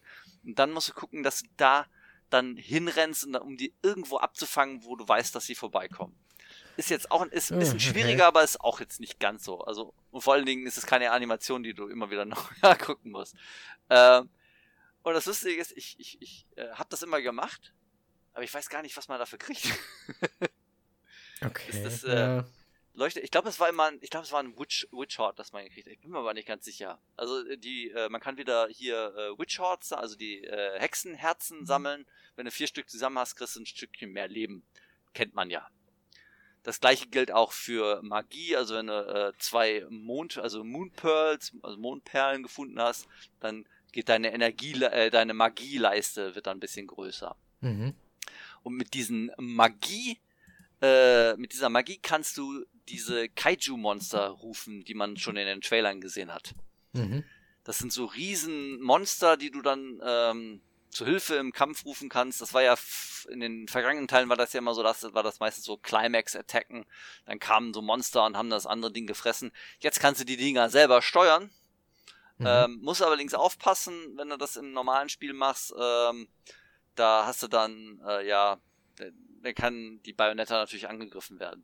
Also während du kämpfst, also du kannst dann die Schultertaste drücken, dann wird läuft die Energie, deine Magieleiste so ein bisschen ab und dann kommt ein Monster, das du übrigens auswählen kannst. Also du kannst dir äh, auf deinen, ähm, ich sag mal, so, so einen kleinen Auswahlscreen, kannst mit rechts, links, oben, unten, äh, mit rechts, links, oben kannst du äh, Monster dir aussuchen. Also drei verschiedene kannst du immer gleichzeitig drauf haben. Du kannst im Menü einfach einstellen, dann kannst du dir noch andere einstellen, je nachdem, wie du es haben willst. Also kannst du mal alle Monster haben, aber du hast immer drei, die du im Kampf direkt umschalten kannst. Mhm. Ähm, und mit der, wie gesagt, mit der Schultertaste kannst du das dann rufen, während du die Schultertaste gedrückt hast, kannst du dann, steuerst du quasi das Monster. Saugeil. Macht wahnsinnig viel Spaß, vor allen Dingen, weil du äh, da richtig viel Power hast. Okay. Aber ich muss auch sagen, ich hab's selten benutzt, weil Bayonetta steuert sich irgendwie besser. ich meine, du machst viel mehr Schaden mit den Monstern und im Grunde, ich hatte auch Kämpfe, die haben so lange gedauert, einfach weil ich immer nur mit meinem Bayonetta gespielt habe, bis ich irgendwann drauf kam, ach scheiße, ich habe ja doch noch meine Kaiju-Monster. Dann rufst du die und haust zweimal drauf und dann ist das Ding platt plötzlich. Also, äh, also es gibt auch ähm, Levelabschnitte, wo du bestimmte Monster brauchst. Das sind dann so ähm, Rätseleinlagen, ähm, es gibt zum Beispiel ein Monster, das ist ein Zug. Ähm, ich verrate jetzt nicht, in welcher Epoche oder welchem Zeitalter das ist. Ähm, und du steuerst diesen Zug, ähm, ja, also wenn du die Schultertaste drückst, dann rufst du ja immer die, die Monster. Und bei dem Zug ist es so, der fährt sofort los. Und du steuerst den nicht direkt, sondern du legst in der Zeit, äh, während du äh, ja ähm, die Schultertaste drückst, legst du ähm, wie heißt das, diese, diese Schienen. Und dann legst du die Schienen und musst gucken, äh, dass du die Schienen so legst, dass sie die Gegner treffen. Mhm. Du kannst dann noch ähm, so äh, Signale geben, Zugsignale, äh, die dann eher so eine Art Explosion sind. Ähm, ist schwer zu erklären, aber das ist dann ein bisschen strategischer. Kannst mir auch gar nicht so vorstellen, ehrlich gesagt. Ja, das ist, oh, wenn ich bloß irgendwie ein Beispiel hätte, wie wie es, äh, es gibt ja Spiele, die so ähnlich funktionieren. Ähm, stell dir vor, du hast, ähm, ah, du kennst doch bestimmt Snake, ne? Das das klassische Handyspiel Snake, wo, wo, ein, mhm. wo ein Dinge. Jetzt stell dir einfach vor, wenn du die Schultertaste drückst, ähm, geht Snake los und du musst das so legen, dass äh, du hast dann irgendwelche Punkte da und du musst äh, die, äh, deine Schlange quasi so legen, dass du die Punkte erreichst. So steuerst du quasi die äh, Schienen. Ah, okay, ich verstehe. Und der Zug fährt dann diese Schienen einfach entlang, die du gelegt hast. Mhm. Ähm, der fährt auch sehr zügig los. Das heißt, du hast nicht viel Zeit. Ähm, äh, Im Grunde genommen ist das auch ein furchtbares Monster, weil das von der Perspektive so schwer ist. Weil du siehst das ja nicht unbedingt äh, von dem Zug aus, sondern du siehst das immer, also wenn du im normalen Kampf bist, siehst du das von, von Bayonetta aus. Das ist eigentlich nicht zu handeln. Also äh, der ist eigentlich, der Zug ist wirklich nur gut für bestimmte Rätsel. Mhm. Äh, ansonsten sollte man den vielleicht nicht verwenden, weil der ist äh, schwierig. Schwierig zu steuern. Okay. Ähm, aber Merke es geht. Ich mir den äh, für mein Spiel. Ja, genau. Ja, gut, das, das wirst du so oder so sehen. Ich meine, es ist ähm, eh relativ easy, wie ich finde. Also ich habe es jetzt auf normal durchgespielt, da kommt man relativ schnell durch. Ich habe ja auch festgestellt, es sind nicht so viele Gegner ähm, wie bei den ersten Teilen. Also du kämpfst dann eher gegen weniger Gegnern. Und ähm, ja, dann, äh, es gibt auch Momente, wo du gegen mehrere äh, Gegner kämpfst. Es gibt sogar einen Abschnitt, wo du gegen hunderte kämpfst. Oh, Aber ähm, das ist ähm, ja, also meistens hast du eher übersichtlich, ähm, dafür aber dann fettere Gegner, die dann nach einer eigenen Energieleiste haben, die du dann mhm. äh, quasi runterballern musst. Ähm, ja, ähm, du kannst noch Ausrüstungsgegenstände kriegen. Also das sind dann ähm, ja neue Waffen und so weiter. Ähm, ich habe tatsächlich fast immer nur die Standardwaffen verwendet. Aber du kannst halt, äh, wenn du, du, mehrere Waffen gleichzeitig nutzen willst, du hast immer dein Setting A und dein Setting B, das kannst du mitten im Spiel halt umschalten. Dann kannst du mit anderen Waffen kämpfen. Ähm, Gab es das im ersten Teil und zweiten Teil auch schon? Ich habe das nicht mehr so in Erinnerung gerade. Ich meine zumindest, dass du immer die Schusswaffen wechseln konntest zwischen Einstellungen A und B. Ja, das, das, das kann sein, ja. Äh, das ging, glaube ich. Hier hast du ein komplettes Setting für sowohl die Schusswaffen als auch für die Fußwaffen quasi. Okay. Ähm, das ist, ähm, wechselst du komplett. Aber es sind dann auch ganz andere Waffen halt, die du hast. Also mhm. nicht, äh, also es ist schon, schon ganz, ganz anders. Ähm, ja, das, äh, die äh, Gates of Hell sind natürlich auch wieder dabei. Das ist halt diese Bar, die wir kennen aus Teil 1 und 2. Das heißt, äh, mitten in der Level gibt's dann zum Beispiel ein, ein ähm, Grammophon. Wenn man das gefunden hat, dann kann man äh, direkt in dieser Level in die Gates of Hell gehen. Da kannst du neue Items kaufen, ähm, Bonusgegenstände, ähm, die man halt gegen äh, ja bestimmte Währungen eintauschen kann. Also wir haben die normalen Gegenstände, diese Lollis, die kennen wir ja. Da gibt's ja die Lolly für neue Health, für bisschen mehr Power, für es gibt auch welche für Invincibility. Äh, die habe ich allerdings nie verwendet, weil das ist irgendwie, ich weiß nicht.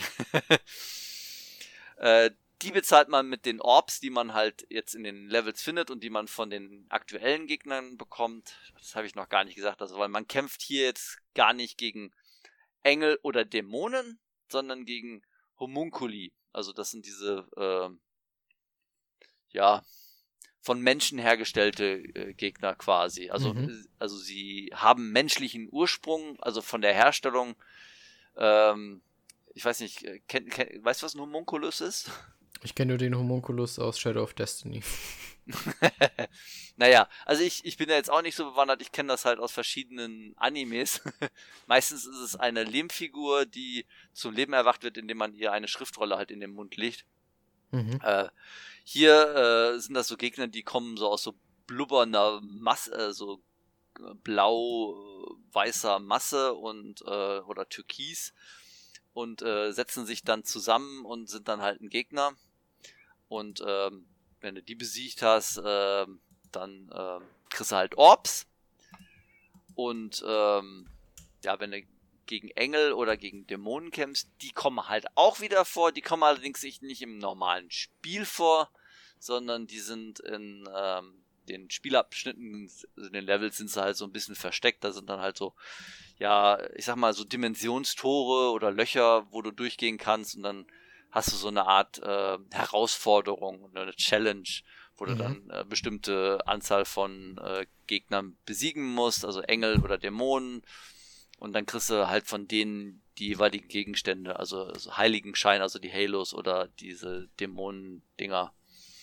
Äh, damit kannst du dann halt äh, mit den äh, Heiligenscheinen kannst du dann Essos, äh, Accessoires, was ist denn äh, Accessoires nochmal? Ähm, Accessoires halt, äh, Sachen, die man sich irgendwo dran machen kann. Hm. Ohrringe oder sowas. Ähm, Nippes. Nippes halt. Äh, die aber bestimmte Wirkungen haben. Also äh, ich hätte mir einen Gegenstand äh, besorgt, weil ich dachte, der wäre cool, aber der war dann furchtbar. Äh, das war ein Gegenstand, der sobald man dann getroffen wird, dass man sofort die Witch Time kriegt. Das heißt, wenn du Damage kriegst, dann wird sofort Witch Time aktiviert. Mhm. Aber das ist furchtbar, so habe ich gar nicht mehr mitbekommen, wenn ich jetzt richtig getroffen werde oder wenn ich ausgewichen bin. Das, also habe ich es direkt wieder ausgezogen, weil das, das ist ja furchtbar. Ja, das verstehe ich, das ist komisch dann, ja. Ja. Ähm, kommen wir noch zu der neuen Hexe, der Viola. Denn die ist halt auch eines der, der neuen Gegenstände. Gegenstände, jetzt, ich, jetzt bezeichne ich hier eine Frau als Gegenstand. Äh, ich meine, ein, eine, äh, etwas Neues, was in dem Spiel vorkommt. Eine neue Hexe, die wir halt auch spielen können. Ähm, ich hatte ja schon erwähnt, äh, die hat auch ihren eigenen Skilltree. Ähm, und ich muss auch sagen, als ich das äh, Design das erste Mal gesehen habe äh, in einem Trailer und ich dachte mir so, ah, boah, ich fand die furchtbar. Also ich hatte so, so, so okay. einen Trailer gesehen, wo die gekämpft hat und wo die dann halt äh, den, den Victory, äh, wo die so, so äh, so lässig cool in die Kamera guckt und ich dachte mir so, ah, ah, nee. Dann dachte ich mir, ah, okay, nee, das muss nicht sein. Und jetzt habe ich sie in der Story erlebt und ich muss sagen, ich liebe die Figur, die ist toll. okay, das ist doch ganz gut, wenn's, wenn du so überrascht wurdest. Ja, denn die ist ja gar nicht so, wie, wie, wie sie äh, so auf den Screenshots wirkt, weil die ist total tollpatschig, die ist halt, ähm, ja, äh, die gerät leicht aus der Fassung. Wenn, wenn Bayonetta in der Nähe ist, dann äh, ist sie auch noch so, so, so, so äh, ja, die will die ja immer beeindrucken eher. Ähm, wir haben da zum Beispiel auch eine Szene, wo sie halt mal irgendwo eine Klippe runterfällt, versehentlich, weil die irgendwie einen Scheiß macht, weil die stolpert, und dann muss sie nochmal gerettet werden. Und dann sagt die auch so, oh, eigentlich hat das jetzt Bayonetta nicht gesehen. ist auf jeden Fall äh, eine sehr, sehr sympathische Figur. Ich mag die total. Ähm, ja, äh, die hat halt ein, ein richtig gigantisch großes äh, Katana, mit dem sie kämpft. Mhm. Ähm, bei ihr ist es allerdings, also sie spielt sich ganz anders. Also nicht. Hätte ich jetzt gedacht, anders, schon wegen dem Katana, ja, weil sie ja keine Fernkampfwaffen hat dann. Ja doch, die hat Fernkampf, die kann halt, äh, die so. wirft äh, Shurikens, ähm, ah, okay. wirft sie. Ähm, das ist sogar auf derselben Taste wie Bayonetta, wenn sie ballert. Ähm, allerdings äh, kann sie jetzt ihre Witch Time nur durch Parieren auslösen. Mhm. Äh, und äh, der Parry, der ist äh, furchtbar. der hat ein mhm. ganz anderes Timing als äh, Bayonetta, weil Bayonetta muss ja ausweichen. Das heißt, die muss, äh, wenn der Gegner zuschlägt, du musst das vorher machen. Mhm. Ähm, und beim Parry ist es so, du musst es währenddessen machen, während der Gegner draufhaut. Mhm. Und äh, das Zeitfenster ist deutlich kleiner. Das merkt man ja auch beim Ausweichen. Ist, äh, du hast viel mehr Zeit, wenn du vorher schon ein bisschen, ein bisschen zu früh ausweichst, ist es auch nicht so problematisch, dann kriegst du auch die Witch Time. Beim Parry, du musst exakt das treffen. Also es ist halt, macht es ein bisschen schwieriger, ähm, aber das, das hält sich in Grenzen. Also, ähm, ja, es, es, es spielt sich trotzdem nach gut, ganz gut. Dennoch habe ich mich immer wieder gefreut, wenn ich dann wieder Bayonetta spielen konnte. also man wechselt dann halt immer mal wieder ab. Ja, so kennt man es ja von ähm, den Spielen oft. Genau. Ähm, dann wollte ich noch was zum Gegnerdesign sagen. Ich hatte ja schon gesagt, das sind Homunculi, die sind so immer so blau, weiß, türkis. Das ist halt so ein. Hm. Ich, ich finde ja das Design jetzt nicht so. Ich meine, es ist okay. Es ist. Ähm, die Dämonen haben wesentlich cooler ausgesehen. Die, die Engel, ja, die waren jetzt auch nicht so, so das Gelbe vom Ei. Ähm, es ist okay. Äh, was richtig cool ist, wir haben wahnsinnig viele verschiedene Gegnertypen. Also das ist so viel, es ist bis zur letzten Level kommen immer noch mal neue Gegnertypen dazu. Die werden auch, auch immer noch mal so, so vorgestellt, häufig, okay. immer mit. Ja, ja, cool. also es ist, es ist äh, irre. Und die haben auch äh, ja ganz unterschiedliche Elemente, die die dir zusetzen können. Ähm, also im Grunde hat auch jede Levelabschnitt so seine eigenen äh, besonderen ähm, Gegnertypen, wie ich finde. Ähm, ein paar der Bosse, die wiederholen sich. Also ist, ich sag Bosse, aber es sind jetzt nicht die die, die Endbosse von, von Level, sondern so Zwischenbosse, sag ich mal. Die mhm. kommen halt immer mal wieder vor. Aber da muss ich sagen, das sind zum Glück immer genau die, die besonders viel Spaß machen, gegen die zu kämpfen. ähm, ja, ähm, ja, wie gesagt, Engel und Dämonen, die kommen ja auch nochmal vor. Also da haben wir äh, auch wieder ein bisschen mehr Abwechslung drin. Die äh, Bosse, die sind ziemlich cool. Ähm, da gab es nur einen Boss, der mir jetzt nicht gefallen hat, ähm, weil da, da habe ich wahrscheinlich irgendwie falsch gegen gekämpft. Da hätte ich wahrscheinlich viel mehr ähm, meine Kaijus verwenden sollen. Ist egal. Ähm, das Level-Design, kommen wir mal dazu das ist jetzt tatsächlich, äh, unterscheidet sich sehr stark jetzt von Teil 1 und 2. Ich habe ja schon gesagt, dass man da viele Gegenstände finden kann, also viele verschiedene Sachen, die, die ähm, Tore zu den Engeln, zu den Dämonen, ähm, Items, die man so einsammeln kann, versteckte ähm, äh, Schatzkisten, ähm, äh, man kann Schlüssel finden und dann diese Schlüssel dann noch in bestimmte Tore einsetzen, die, die man dann auch erstmal finden muss, die dann halt, dann leuchtet der Schlüssel immer so ein bisschen auf und dann, wenn man, dann weiß man, dass er in der Nähe ist. Ähm, es, es gibt wahnsinnig viel verstecktes Zeug in den Levels. Und die sind nicht leicht zu finden, denn die sind riesig groß. Mhm. Also das ist jetzt viel weitläufiger. Ich meine, es ist noch keine Open World, aber es sind sehr, sehr weitläufige Level. Und die sind abwechslungsreich als, äh, ähm, als jedes andere Spiel. Also einfach aufgrund schon mal der Prämisse, weil wir in unterschiedlichen Dimensionen unterwegs sind. Ähm, da haben die äh, Designer, die konnten sich da richtig schön austoben. Ähm, ich muss allerdings sagen, die Detailreichheit und ist das überhaupt ein Wort, Detailreichheit? ja, kannst du, klar, kannst du benutzen. Ja, ähm, und auch ein bisschen so, so, so die ähm, Designs. Ähm, manche sind halt richtig, richtig schön, also sie sind total toll durchdesignt und äh, detailreich und andere sind eher so ein bisschen karg und langweilig oder da steckt nicht so viel Liebe drin oder es ist halt, ja, matschige Texturen oder sowas, wo es dann andere wieder richtig schön ist.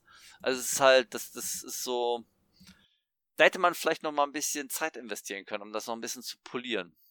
Aber nichtsdestotrotz sind es, äh, es ist jetzt nichts, was jetzt nie irgendwie funktioniert hätte, sondern also ich habe bis jetzt auch noch keinen ähm, Patch genutzt gehabt. Also ich konnte das jetzt so durchspielen ohne irgendeinen Patch. Also das heißt, funktioniert. Ich hatte keine Abstürze oder dergleichen. Es lief sauber.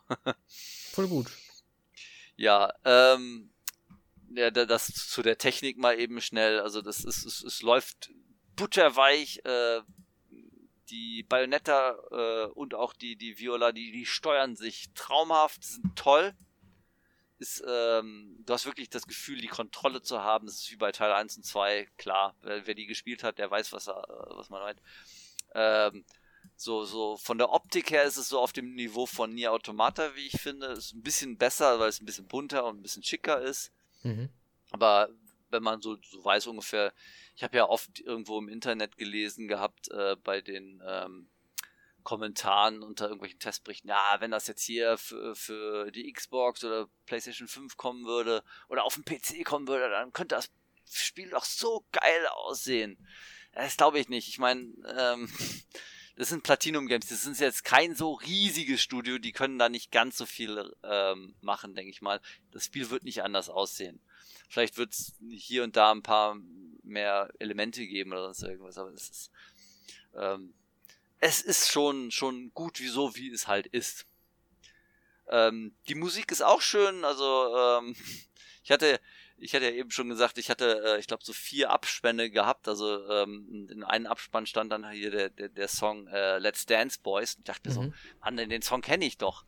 Den habe ich nicht gehört. Ja gut, der kommt noch mal ganz am Ende. also für Leute, die genauso wie ich den, den Song dann vermisst haben, ah, der kommt noch, der kommt noch. ähm, ja, äh, ich muss auch was zu den Minispielen sagen, denn mhm. das Spiel ist voll davon. Aber sowas von voll. Und darin merke ich, dass die Entwickler da wahrscheinlich wahnsinnig viel Spaß hatten. Also es fängt an mit äh, ganzen Levels, also äh, man spielt auch die Jan, das ist ja die, die äh, eine andere Hexe, die vielleicht die Spieler von Teil 1 und 2 noch kennen. Ähm, da spielt man dann, ähm, ja, wie nennt man sowas, diese Art von Spiel? Es ist so ein Side-Scrolling-Spiel. Kennst du Elevator Action, das Spiel? Nee, sagt so, mir so gar nichts. Ähm, ja, es ist, ist so ein, also man sieht so ein, so ein, so ein, so ein Sidescroll, wie so ein, so ein klassisches äh, Jump'n'Run. Von der Seite halt. Das heißt, man steuert die, die Jan, die, die, die läuft dann von links nach rechts halt, aber in einem Gebäude rum. Das heißt, du kannst äh, die Etage wechseln, da sind Fahrstühle, die sind fahren hoch und runter, da musst du in den Fahrstuhl rein, hoch und runter fahren und so weiter. Und das Ganze ist ein Stealth-Game. Denn äh, du darfst nicht entdeckt werden das Stealth Kills und da laufen halt überall noch irgendwelche Gegner rum. Die kannst du dann hinterrücks töten. Du kannst dann halt in äh, Schächte klettern. Alles halt in so, so ein, ich sag mal, so einem Indie-Style. Äh, das klingt jetzt so ein bisschen herablassend, aber äh, also mit Indie-Style meine ich halt so eher wie ein Indie-Titel. Ähm, weil das so von der Seite ist und so. Ist relativ cool gemacht, weil es halt ein eigenes Spiel in dem Spiel ist das äh, spielen wir mehrmals. Es hat sogar ein eigenes Intro, also so ein, ich sag mal so wie so ein 70er Jahre Spy-Movie, wie, wie, wie hier, hier James Bond, so, so ein Intro ist, das hat das dann mhm. sehr schön gemacht ähm, und ja, irgendwie ganz nett. Hier hat mich tatsächlich das Zeitlimit gestört, weil du hast ein bestimmtes Zeitlimit und das ist für ein Stealth-Spiel irgendwie tödlich, wie ich finde. Da kannst du nicht vorsichtig vorgehen, sondern musst dich beeilen. Ähm, ja, was haben wir noch für Minispiele? Wir haben Prügelspiel haben wir drin. Also wenn, wenn, es gibt Momente, wo die Kaijus sich gegenüberstehen und dann hast du äh, so HP-Leisten jeweils. Äh, und dann hast du ja das typische Steinschere-Papier-Prinzip äh, mit ähm, Fernangriff, äh, Zuschlagen äh, und Blocken. Und das, weil die Kaijus, die sind wahnsinnig langsam. Die, die, die, ich habe das Gefühl, das ist eher fast so eine Prügelspiel-Parodie. Einfach weil das so wahnsinnig langsam ist. Äh, ist, du triffst die Entscheidung, ich schlag jetzt zu und dann siehst du, wie der Gegner gerade blockt und dann denkst du, ah, scheiße, ich kann es doch nicht mal mehr verhindern, mhm. dass ich jetzt ins Leere schlage oder äh, das ist schon, schon sehr, sehr witzig. Äh, wir haben mehrere Shooter-Passagen, also äh, so richtige Shoot'em-Ups mäßig, also von, von rechts nach links, äh, von, von unten nach oben, während man von oben drauf guckt oder hier, ähm, äh, diese, ach, wie hieß das Spiel? Dragon Orta? Nee, wie heißt das? Äh, dieses eine Spiel, wo man so, so rumballert in so also Rail-Shooter-mäßig. Ähm, da bin, bei Rail-Shooter bin ich ah, leider raus. Ja, ich, ich komme jetzt gar nicht mehr auf den Namen. Dragon, Dra Dragoon, Dragoon Orta? Äh, ich habe den Namen vergessen. Äh, verzeiht mir. Ähm, aber das ist halt auch so ein eigenes Spiel, was da nochmal drin. Wir haben eine Rennspielpassage drin, okay, wir haben mehrere Rennspielpassagen quasi drin mit den Kaijus, aber wir haben auch noch eine, hier sind wir mit Jan auf dem Motorrad unterwegs. Ey, das, das Ding ist voll von verschiedenen Minispielen. Das ist irre. Also, die haben echt hier alles reingepackt, was die irgendwie machen können da muss ich auch ein paar Mal an Nier Automata denken, wo ja auch ein paar Sachen, äh, verschiedene Genres so ein bisschen zusammengekommen sind. Das ist hier genauso. Also es ist halt, da steckt so viel Spaß drin einfach in dem Spiel. Ja, du klingst auch sehr begeistert, muss man sagen. Ich bin wahnsinnig begeistert. Ich habe es ja heute beendet. Ich fand das Ende episch. Ähm, ich, ich kann verstehen, warum einige sagen, ja, ist jetzt doch nicht so ein schönes Ende oder äh, äh dass den eine bestimmte Sache daran stört.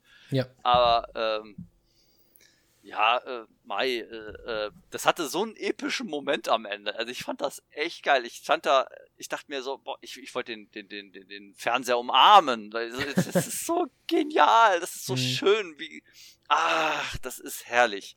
Es ist ein sehr, sehr schönes Spiel. Das hat mir so viel Spaß gemacht. Also das ist echt äh, Wahnsinn. Das kann man so durchzocken, wie ich finde. Ich weiß jetzt nicht, wie lange ich gebraucht habe. Ach, das wollte ich eigentlich kurz vorher nochmal gucken. Ich sag mal so 17, 18 Stunden habe ich jetzt gebraucht. Ich habe auch ein bisschen mehr in den Levels rumgesucht. Ich habe äh, viele von den ähm, diesen obligatorischen ähm, Herausforderungen gemacht.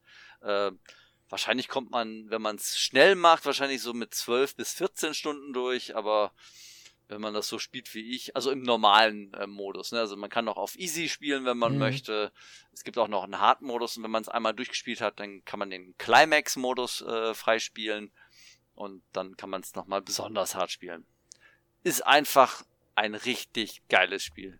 Ich bin voll gut begeistert. wie läuft's denn auf der Switch so generell? Also ich, ich ja, ich, ich, muss sagen, es läuft butterweich, also es ist super geschmeidig. Äh, du hast immer die volle Kontrolle, also wenn irgendwas schief läuft, dann bist du schuld.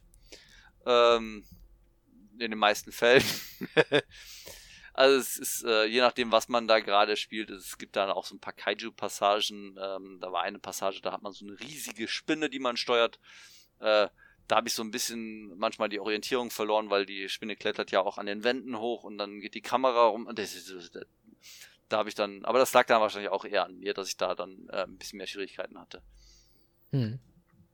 Das ist schon. Es hat auch lange gedauert, bis ich das allererste Mal gestorben bin. Äh, obwohl so lange nicht, weil ich habe in der, in der ersten ähm, äh, diese von der Jan äh, Minispiel mit dem ähm, Stealth Game, äh, da bin ich gestorben. Ähm, aber mit Bayonetta hat es wahnsinnig lange gedauert, bis ich da das erste Mal tatsächlich gestorben bin, weil da kann man sehr. Also es ist schon, ähm, wenn man die ersten beiden Spiele gespielt hat, äh, relativ easy. Also ich denke mal, kann man wahrscheinlich schon direkt mit hart anfangen, wenn man das möchte. Okay, gut to know. Dann weiß ich ja, was ich dann machen. Aber eventuell mache. Vielleicht auch nicht. Mal sehen. Ja, so. Man muss auch erstmal wieder reinkommen. Also ich habe erstmal ein Weilchen gebraucht, bis ich wieder so, so den Flow hatte. ja, ähm, ja, mit Bayonetta gab es auch äh, diverse Kon äh, Kontroversen. ich weiß gar nicht, sollten wir darüber sprechen oder? Ich würde es nicht, ich würde es jetzt ehrlich gesagt nicht äh, nee, ne? besprechen. Ne? Nee. Es ist, ist jetzt auch nichts für den Podcast und äh, ich kann mich ja. dazu halt leider auch gar nicht äußern, deswegen, weil ich halt noch nicht gespielt ja. habe. Ja, das ist, äh, ich, äh, ja, also, ähm, Du meinst jetzt wahrscheinlich die, die äh, von den einen Artikel, den du äh, gezeigt ja, hattest. Der von GameRant, glaube ich. Ja. ja, da muss ich echt vehement widersprechen. Äh, das, das erwähne ich ganz kurz hier nur. Also da stand ja drin, dass hier Also wir erinnern uns, gab ja noch die Figur des Luca, der war ja in Teil 1 da, der tollpatschige Typ, der ist hier genauso, der ist halt auch wieder tollpatschig und ist eigentlich echt, äh, ja, ein Idiot. und ähm, ja, ich sag mal so, die Bayonetta und er, die, die haben was füreinander in dem Spiel. Und äh, das wurde dann halt in dem Artikel so ein bisschen aufgezogen, ja, Bayonetta ist doch lesbisch und das, äh, das geht doch nicht. Und äh, ja, hier kann man allerdings sagen, wir sind in einem Multiversum und das ist definitiv nicht die Bayonetta aus Teil 1 und Teil 2. Das ist eine andere Bayonetta. Deswegen, es kann auch eine Bayonetta geben, die halt dann äh, was mit dem Luca hat. Hm. Ah, das wusste ich gar nicht, dass es gar nicht die ist, aber das ist schon gut zu wissen dann, ja. Ja, also das ist, äh, ja, also, pff. so, ähm, ja. bevor ich jetzt hier noch weiter spoiler oder was, ähm, Kommen wir zu einem anderen Thema. Also ich, ähm, ich sag mal, wir, wir sprechen das, das ähm, aktuellere Thema zuerst. Also ist, äh, wahrscheinlich auch relativ schnell abgefrühstückt, denn äh, die PlayStation VR Nummer 2 ist jetzt, äh, hat jetzt offiziell einen Release-Termin und einen Preis. Äh, es kommt am, also die PlayStation VR 2 erscheint am 22. Februar, also in gar nicht mehr so weiter Zukunft. Das mhm. ist jetzt, glaube ich, vier Monate noch, weniger als vier Monate, nee, doch vier Monate sind es noch, ne? Ja. Und äh, für den Preis von 599,9, also für 600 Euro. Schnapper. Ein, ja, das ist ein happiger Preis. Äh, ich muss allerdings sagen, mich hat der Preis jetzt gar nicht so überrascht. Also, das, das, äh, mein, mein erster Gedanke war so, das ist ja gar nicht so teuer, wie ich gedacht habe. Ja. Aber es ist schon ein relativ teures Ding, weil ich meine, das ist teurer als die Konsole selber. Ja. Mit, sogar mit der Preise. Das ist jetzt nicht ohne. Aber es nee. ist halt.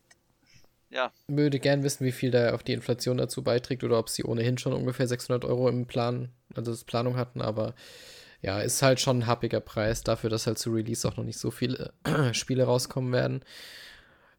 Ja, also ich habe auch Bock drauf, aber ich möchte sie mir jetzt für den Preis ehrlich gesagt noch nicht vorbestellen oder bestellen. Ja, ich bin noch unentschlossen. Ich habe mich jetzt erstmal dafür registriert, weil es war ja äh, sofort möglich, sich äh, dafür zumindest schon mal anzumelden. Also nicht vorzubestellen, sondern einfach nur für die Vorbestellung anzumelden. Also eine Vorvorbestellung quasi. Also und ähm, am 15. Ähm, November, also in zwei Wochen, kann man das etwa bestellen oder nee, in elf Tagen. Ja. Ja, also anderthalb Wochen kann man das dann äh, tatsächlich vorbestellen. Mal gucken, wie gut das funktioniert, weil es geht über, nur über den ähm, PlayStation Store und wir kennen das, das funktioniert meistens nicht sonderlich gut. Ähm, zu Release, äh, ich weiß gar nicht, ob diese elf Spiele, die die jetzt neu angekündigt haben, ob da welche zu Release schon dabei sind, aber. Äh, eins, ja, eins ist schon zu Release. Ich weiß nur jetzt gerade nicht welches, weil ich die Seite geschlossen hatte. Ich hatte das aber gerade noch offen.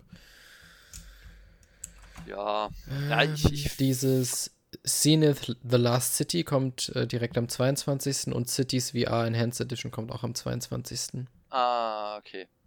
Ja, also ich, ich fand tatsächlich die elf angekündigten Spiele jetzt nicht ganz so spannend. Bis auf hier ähm, The Dark Pictures Switchback, äh, weil ich, ich mochte auch schon Rush of Blood. Mhm. Also das ist halt von denselben Machern halt. Ne? Das ist äh, jetzt äh, quasi wieder so eine Art, äh, kann man mhm. sagen, Rail-Shooter? ich meine, es ist auf Rails, ne? Es, äh, Achterbahnfahrt mit, mit Shooter-Passage. Ja, kann man ähm, so sagen. Ja, äh, hat mir schon auf der äh, PlayStation VR viel Spaß gemacht mit Rush of Blood.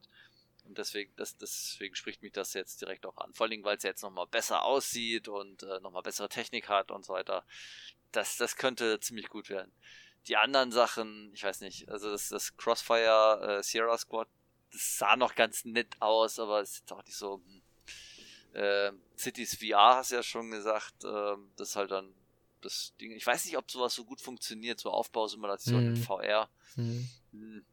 Hello Neighbor kennt man auch schon. Es sind alles so Sachen, die jetzt nicht so unbedingt berauschend sind. Also das sind jetzt nicht die Sachen, die mich zu dem VR äh, 2 äh, treiben. Horizon Call of the Mountain kommt auch noch raus, übrigens auch zu Release direkt. Ach, das kommt zu Release raus. Ja, das, das fand ich ganz interessant. Das sah relativ gut aus. Ja. Äh, ist, glaube ich, das äh, ja, von, von den Spielen, das, äh, dass ich mir dann am ehesten dann erstmal zulegen werde. Ähm, Ja, äh, hier Resident Evil Village, das äh, hat ja jetzt schon die Gold Edition, die jetzt, glaube ich, demnächst kommt. Äh, mit dem DLC auch, ja. Ja, mit dem DLC. Das ist ja dann halt auch PlayStation VR 2 kompatibel.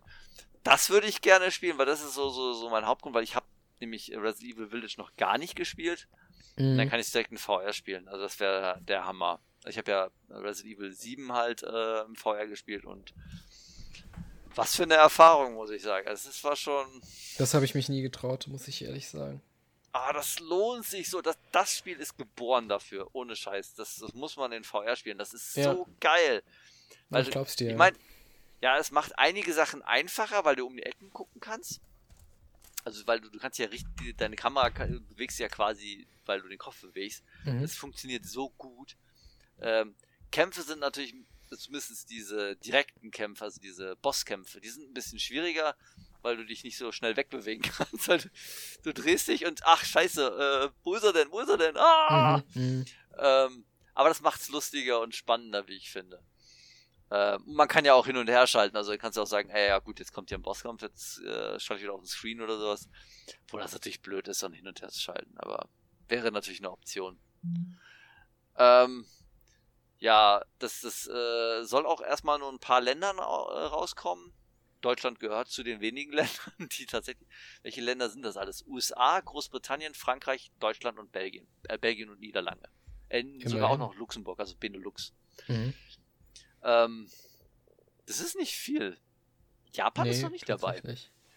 Ähm, ich bin mal gespannt, wie es dann wird und ob ich mir tatsächlich zulegen werde. Mhm. Half-Life Alex soll ja auch noch kommen für PlayStation VR. Aber da steht noch kein, gibt's noch keinen Release-Termin. Ähm, mal schauen, mal schauen. Aber gut, ähm, mehr kann man schon fast gar nicht dazu sagen, weil wir haben die Hardware noch nicht, wir können ja auch gar nichts dazu sagen, wie es ist. Es gibt schon Leute, Journalisten, die haben damit schon rumhantiert, aber ja, wir noch nicht. nee, wir von Gamondo leider nicht.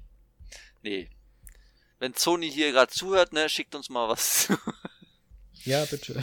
ja, ein paar davon, ne? Also nee, ja, nee, ich, ja, ich, ich würde es gerne ausprobieren. Also, ähm, vielleicht werde ich es tatsächlich zu Release äh, zulegen.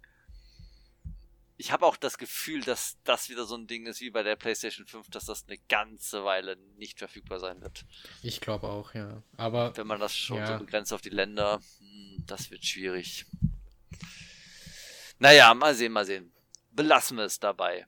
Ähm, dann kommen wir noch zu dem, ich sag mal, vorletzten Thema. Es gab noch eine, äh, ja, Silent Hill Konferenz. Mhm. Ich habe die tatsächlich nicht gesehen. Hast du die äh, Konferenz gesehen? Äh, mit einem halben Auge. Ich habe währenddessen äh, Overwatch, glaube ich, gespielt und sie dann einfach laufen lassen oder irgendwas habe ich gespielt.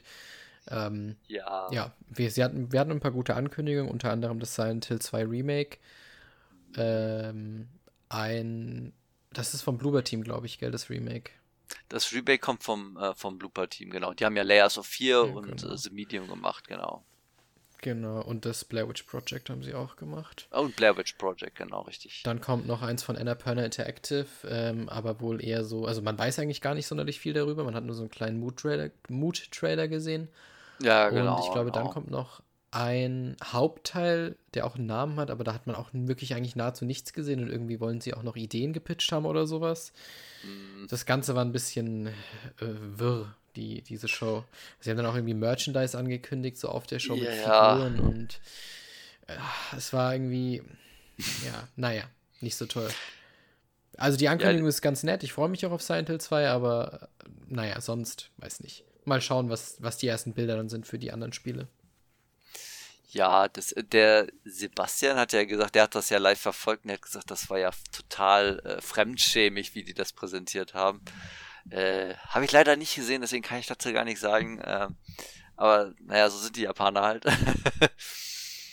okay, das. Äh, ähm, ja, du hast ja schon gesagt, Silent Hill 2 Remake äh, vom Blooper Team. Ähm, übrigens sind da tatsächlich jetzt auch wieder Leute äh, dabei, die auch in den alten Teilen mitgearbeitet. Also natürlich allen voran hier Akira Yamaoka, ne, hier der die Musik immer gemacht hat. Klar muss der jetzt hier auch wieder die Musik machen. Äh, der Concept Artist ist wieder äh, Masahito Ito. Mhm. Der hat die äh, von den Teilen 1 bis 4 und Origins hat er ja auch mitgearbeitet. Also da von dem standen die halt die Designs. Ich sag mal, das kann eigentlich nicht wirklich schlecht werden, weil das Spiel an sich, äh, wie es sein soll, steht ja schon. Genau. Man ja. muss es nur noch programmieren. Das die Story die gibt's ja auch, also. Ja, richtig, genau. Das kriegen die sicherlich hin. Hast ich ja schon auch. gesagt, ja, das, das äh, Silent Hill Townfall, das ist ja dieser Teil von Annapura Interactive. Ah, genau, so hieß der, ja. Ja, die arbeiten noch mit den äh, Leuten von No Code zusammen. Die haben Observation und Stories Untold gemacht. Ähm, die Annapura Interactive übrigens, das sind die Leute, die Stray gemacht haben. Also. mhm. ähm, das hast du so ein bisschen unter den Tisch fallen, fallen lassen, das war halt Silent Hill F. Ah ja, ich wusste nicht mehr, wie es heißt. Ja, genau, okay. Das fand ich tatsächlich am interessantesten. Das spielt nämlich in, in den Japan der ähm, 60er Jahre. Ähm, Im Grunde genommen sahen auch die Designs, also was man da in diesem Teaser-Trailer gesehen hat, die, die Monster-Designs, die sehen ganz anders aus. Die sehen ganz interessant aus, wie ich finde. Wahrscheinlich ist es eher so eine Art Spiel, das äh, man vielleicht gar nicht hätte Silent Hill nennen müssen. Aber äh, soll mir recht sein, wenn es ganz gut wird. Ähm, die Story stammt von äh, Ryukishi, Ryukishi ähm, äh, Zero Nana, also 07. Ähm, fällt, mir fällt gerade auf, der Typ heißt genauso wie äh, der, äh, der eine Typ in äh, AI Somnian Files Nirvana Initiative. Ist ja interessant. ähm, ist übrigens tatsächlich, also es ist halt der Autor, der die Geschichte schreibt, ein relativ bekannter Autor, äh, in Japan zumindestens. Ähm, der hat viele Visual Novels geschrieben, also die Stories. Und äh, der, der ist generell ein relativ interessanter Typ, weil äh, der hat angefangen mit so ähm, Dojin Games und so weiter. Äh, der hat halt, der wollte halt schon immer sein eigenes Videospiel machen. Der, der war schon immer davon begeistert. Ähm, hat aber schnell festgestellt, das kann er nicht alleine machen oder man braucht halt ein bestimmtes Talent, sonst kannst du das nicht machen. Und der hat sich halt, glaube ich, nie so in dieser Talentschiene gesehen. Der hat halt so sein, sein eigenes kleines Studio gegründet, mit denen haben die so kleinere Spiele gemacht, äh, die dann halt äh, tatsächlich auch sehr populär geworden sind. Ähm, leider alles sehr, sehr nischig, äh, meistens so Horror-Games, passt natürlich zu Silent Hill. Ähm, ich kannte halt nur eins, äh, und zwar Hirogashi. Ähm, nur das Spiel selbst tatsächlich nicht, weil ich kenne halt eigentlich nur den Anime dazu. Äh, sagt der Hiro Hirogashi was?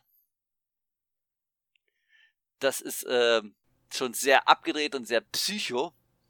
Äh, du kennst auch nur den Anime wahrscheinlich nicht und das Spiel, ne? Ich habe ich hab nur die erste Chapter-Episode ein bisschen gespielt. Ich finde den Artstyle von der Visual Novel nicht so ansprechend irgendwie. Den vom Anime finde ich deutlich schöner. Ich habe aber auch die Blu-ray-Boxen tatsächlich, weil ich den sehr mag, den Anime. Oh ja, also der Anime, also der, der lohnt sich auf jeden Fall, der ist sehr, sehr psycho. Also muss, aber man, gut, man braucht, ja. irgendwie braucht man schon starke Nerven dafür, wie ich finde. Ja. Ähm, und der, der Artstyle vom Anime, der, der, der äh, leitet auch so ein bisschen einen in eine andere Richtung, sag ich mal. Also es sieht nicht so aus wie das, was es ist. Aber egal. Ähm, will ich nicht zu viel verraten. Ähm, und der, der Autor von dieser Geschichte, also von den Geschichten, muss man ja sagen, ähm, der schreibt jetzt äh, die Geschichte für das Silent Hill F. Und ich bin gespannt. Das könnte eine richtige Bombe werden. Ja, das, das, da hast du nicht ganz unrecht. Ich hatte, hatte vergessen, dass der das schreibt. Ja. Ähm, dann gab es noch Silent Hill Ascension, also brauchen wir gar nicht zu erwähnen. ähm, und es kommt ein neuer Film. Return to Silent Hill. Und, ja, ähm, stimmt. Auch von Christoph Gans. Oder wie der genau, heißt, Christoph. Das, genau ähm, Christoph Ganz. Klingt wie so, so, ein Typ aus, äh, aus Entenhausen. Mhm. Ähm, ja, das ist der Regisseur auch vom ersten Teil. Deswegen denke ich mir, das könnte wieder richtig gut werden. Ich mochte den ersten Teil. Ja, ich fand den ersten super. Der zweite war eine Katastrophe. Ja, ja, leider. Das ist so. Hm. Naja, aber äh, wenn der den, den jetzt hier die, den neuen macht, ähm, den haben sie wahrscheinlich extra deswegen genommen, weil der ja den ersten schon so gut umgesetzt hat. Und fährt jetzt hier gerade schon wieder ein Krankenwagen vorbei. Ah nee, es war ein Polizeiwagen. Egal. Ähm, jedenfalls, ich denke mal, das könnte gut werden. Return to Silent Hill. Muss man aber sehen, wie es wird. Und das war es auch zu Silent Hill. Ich glaube, viel brauchen wir da jetzt auch nicht sagen, weil wir wissen noch nichts. Es wurden eigentlich nur Teaser-Trailer gezeigt. Äh, man kann eigentlich nur spekulieren anhand der Sachen, die die Entwickler entsprechend vorher gemacht haben. Oder anhand wie jetzt hier bei äh, äh, Rikishi äh, Nanas äh, Zero Nana, dass der schon mal ganz gute Geschichten geschrieben hat, dass die Geschichte hier auch ganz gut werden könnte. Muss man halt sehen. Ja. Man kann auch nur hoffen, dass die Entwickler und äh, Autoren genügend Freiheiten haben, dass sie von Konami jetzt nicht eingeschränkt werden oder sowas. Das muss man hoffen. Also ich weiß gar nicht, wie Konami da momentan drauf ist, aber. Das ist schwierig zu sagen. Ich sag ja mal so, also die, wenn die es jetzt mit den Silent Hill Spielen gut wird oder sagen wir mal der ein oder andere Titel gut wird, dann könnte Konami vielleicht auch mal wieder, ja ich sag mal, an Reputation gewinnen mhm. und vielleicht sogar wieder zurück ins Spiel finden. Ja. Ne? Also die sind ja eigentlich, ich was machen die eigentlich jetzt noch? Also die, die machen dieses E-Football und machen die sonst noch irgendwas an Videospielen? Die machen halt diese ganzen Collections, so Castlevania Collection, Contra Collection, irgendwie sowas haben ja, ja, rausgebracht. Ich meine jetzt, was machen die an Aber sonst, sonst eigentlich nichts, nee. Wüsste ich jetzt auch nicht, tatsächlich. Naja, gut, ähm, wollen wir mal hoffen, dass die äh, Spiele gut werden oder zumindestens ich habe große Hoffnung in Silent Hill 2 und Silent Hill F. Ja. Was Rest war deine letzte News? Die letzte News ist, es kommt ein Remake von Vorlage. Achtung. ich, ich weiß tatsächlich nicht. Von Witcher. Oh, right. Habe ich, hab ich schon wieder vergessen gehabt. Ja. Weil ja. Codename, äh, was war das? Project Caninus oder so? Majoris Caninus oder so? Canin, Canus Majoris, oh, irgendwie sowas. Da ja. gab es ja vor ein paar Wochen so ein, äh, haben sie ja gezeigt, was sie noch alles machen wollen und das war halt eins der Codename-Projekte. Ähm, macht aber nicht CD Projekt selbst, sondern ein Subsidi Subsidiary-Team. Weiß aber auch gar nicht welches gerade. Vielleicht kannst du da helfen. Oh, das kann ich jetzt auch nicht genau sagen. Ähm, ist, Im Grunde reicht die Information ja eigentlich, ja. dass das jetzt nicht CD Projekt äh, selbst macht, genau. äh, dass das outgesourced wird. Und äh, ja, ähm, was hältst du überhaupt davon, dass jetzt nochmal ein Remake kommt von einem Spiel? Ich meine, für einen Witcher lohnt es sich ja eigentlich. Ich meine, das Ding ist so alt.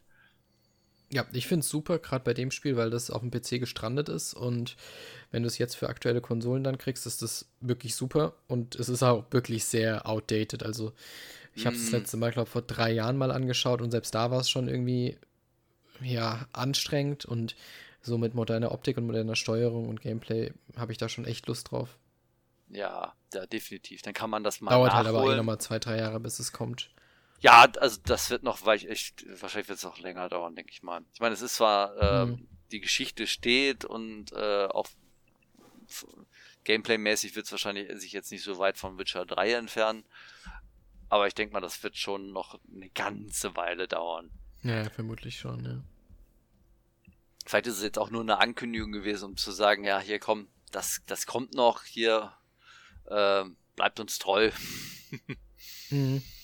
Obwohl die ja jetzt Hast wieder ein bisschen mehr. Cyberpunk. Ja. Obwohl mit, mit äh, hier Cyberpunk Edge Runners haben die ja wieder ein bisschen positive äh, ja, Nachrichten. Hast du das ja, soll gesehen? Gut sein. Habe ich leider noch nicht angeschaut, nee. Ja, ich habe ich hab's noch nicht ganz durch. Mir fehlt jetzt noch die letzte Episode und ich finde es tatsächlich echt super. Lohnt sich tatsächlich. Also muss man sich eigentlich angucken. Okay, dann. Ist von äh, Studio Trigger. Die ähm, die haben ja eigentlich viel geile Sachen gemacht. Also, die haben ja hier äh, Killer Kill gemacht. Äh, äh, boah, jetzt fällt mir natürlich kein anderes Beispiel mehr ein, was die, die, die Studio Trigger, die haben viel gemacht. Mhm. Ähm, die sind ja, äh, das sind ja ehemalige Gainax-Leute. Und, äh, ach hier, äh, Darling in the Franks haben die gemacht. Äh, fand ich auch super. Ähm, wo ich erstmal dachte, ey, das ist ja nur ein Abklatsch von Evangelion und dann, ähm, äh, kam da noch ein bisschen was anderes dazu. Ähm, großartige Serie. Und äh, die sind ja noch unabhängig. Ähm, und ja, die machen relativ viel geiles Zeug. Okay, ja, das hört sich gut an. Ich kannte jetzt nur ein paar der Anime, aber finde ich ganz gut. Ja, Also die haben auch äh, einen richtig schönen dynamischen Stil immer, wie ich finde. Äh, das ist ganz anders als dieses, ich sag mal, traditionelle Anime, obwohl traditionell kann man nicht sagen, weil das eher dieses neumodische ist. Mhm. Dieses, äh, was alles sehr, sehr gleich aussieht. Und die haben halt, ja, die machen auch so, so seltsame Perspektiven, sag ich mal, so dass sich alles so ein bisschen verformt, was aber dann richtig schön dynamisch aussieht. Also ich finde das sehr, sehr schön. Also, also das ist, ähm, hat einen eigenen Stil. Okay. Und auch farblich sind die sehr, sehr schön. Es gibt viele, die das nicht so mögen, aber ich, ich, äh, ich mag das. Ich mag den Stil von Cyberpunk. Edge Runners. Ja, ich werde mal reinschauen, glaube ich. Mal gucken. Vielleicht kommt ja auch noch äh, die äh, Retail-Fassung von einer PlayStation 5-Version von Cyberpunk äh, 2077. Die soll noch kommen, ja, aber vielleicht, wahrscheinlich dann erst nächstes Jahr, nehme ich an. Ja, wenn der DLC draußen ist, ne? Genau, einer kommt ja, ja. Naja, genau, der DLC. Gut, dann sind wir ja durch, ne? Ja. Wenn du nicht noch irgendwas hast. Nee, tatsächlich bin ich, bin ich auch fertig. Ja, ich bin auch fix und fertig. Ich bin so das müde. auch, ja. Dann äh, ja, bedanke ich mich, äh, dass du mir zugehört hast, wie ich über Bayonetta geschwärmt habe. Ich habe mega Bock drauf auch jetzt. Also ich werde es auch wahrscheinlich bald spielen. Kann Aber ich nur empfehlen. muss erstmal Borderlands, sonst ärgere ich mich, wenn ich das jetzt nicht weiterspiele. Ach ja, Tales from the Borderland. Äh, New Tales from the Borderland. New Tales, ja. ja. Das, das muss ich noch anfangen. Aber erstmal muss ich ähm, AI Summon Files äh, Nirvana-Initiative noch beenden. Und äh, dann fange ich erst das nächste Spiel an. Oder vielleicht fange ich zwischendurch an. Ist egal. Ähm, ich bedanke mich auch bei unseren Zuhörern, dass ihr wieder bis hierhin zugehört habt, weil wenn ihr das hier gerade hört, dann habt ihr bis hierhin zugehört. Und äh, wenn ihr Fragen oder Anregungen habt, meldet euch bei podcast.gamondo.de und äh, schreibt uns. Und äh, wenn nicht, dann, dann lasst es. Und äh, ja, wir hören uns dann wieder, wenn es den nächsten Podcast dann gibt. Ich weiß gar nicht, welche Folge das hier gerade ist. Äh. Oh ja, stimmt, das weiß ich auch nicht. Das haben wir auch, glaube ich, mir glaube ich auch gar nicht gesagt am Anfang. Ey, ja. happens. Ir irgendeine 100er Folge ist das, äh, keine Ahnung ja, welche. 113 Egal. oder sowas. Ist, ja, 13, 14, wer weiß. Vielleicht auch 12. äh, ja, komm, sagen wir Tschüss und auf Wiedersehen. Ciao, ciao. ciao.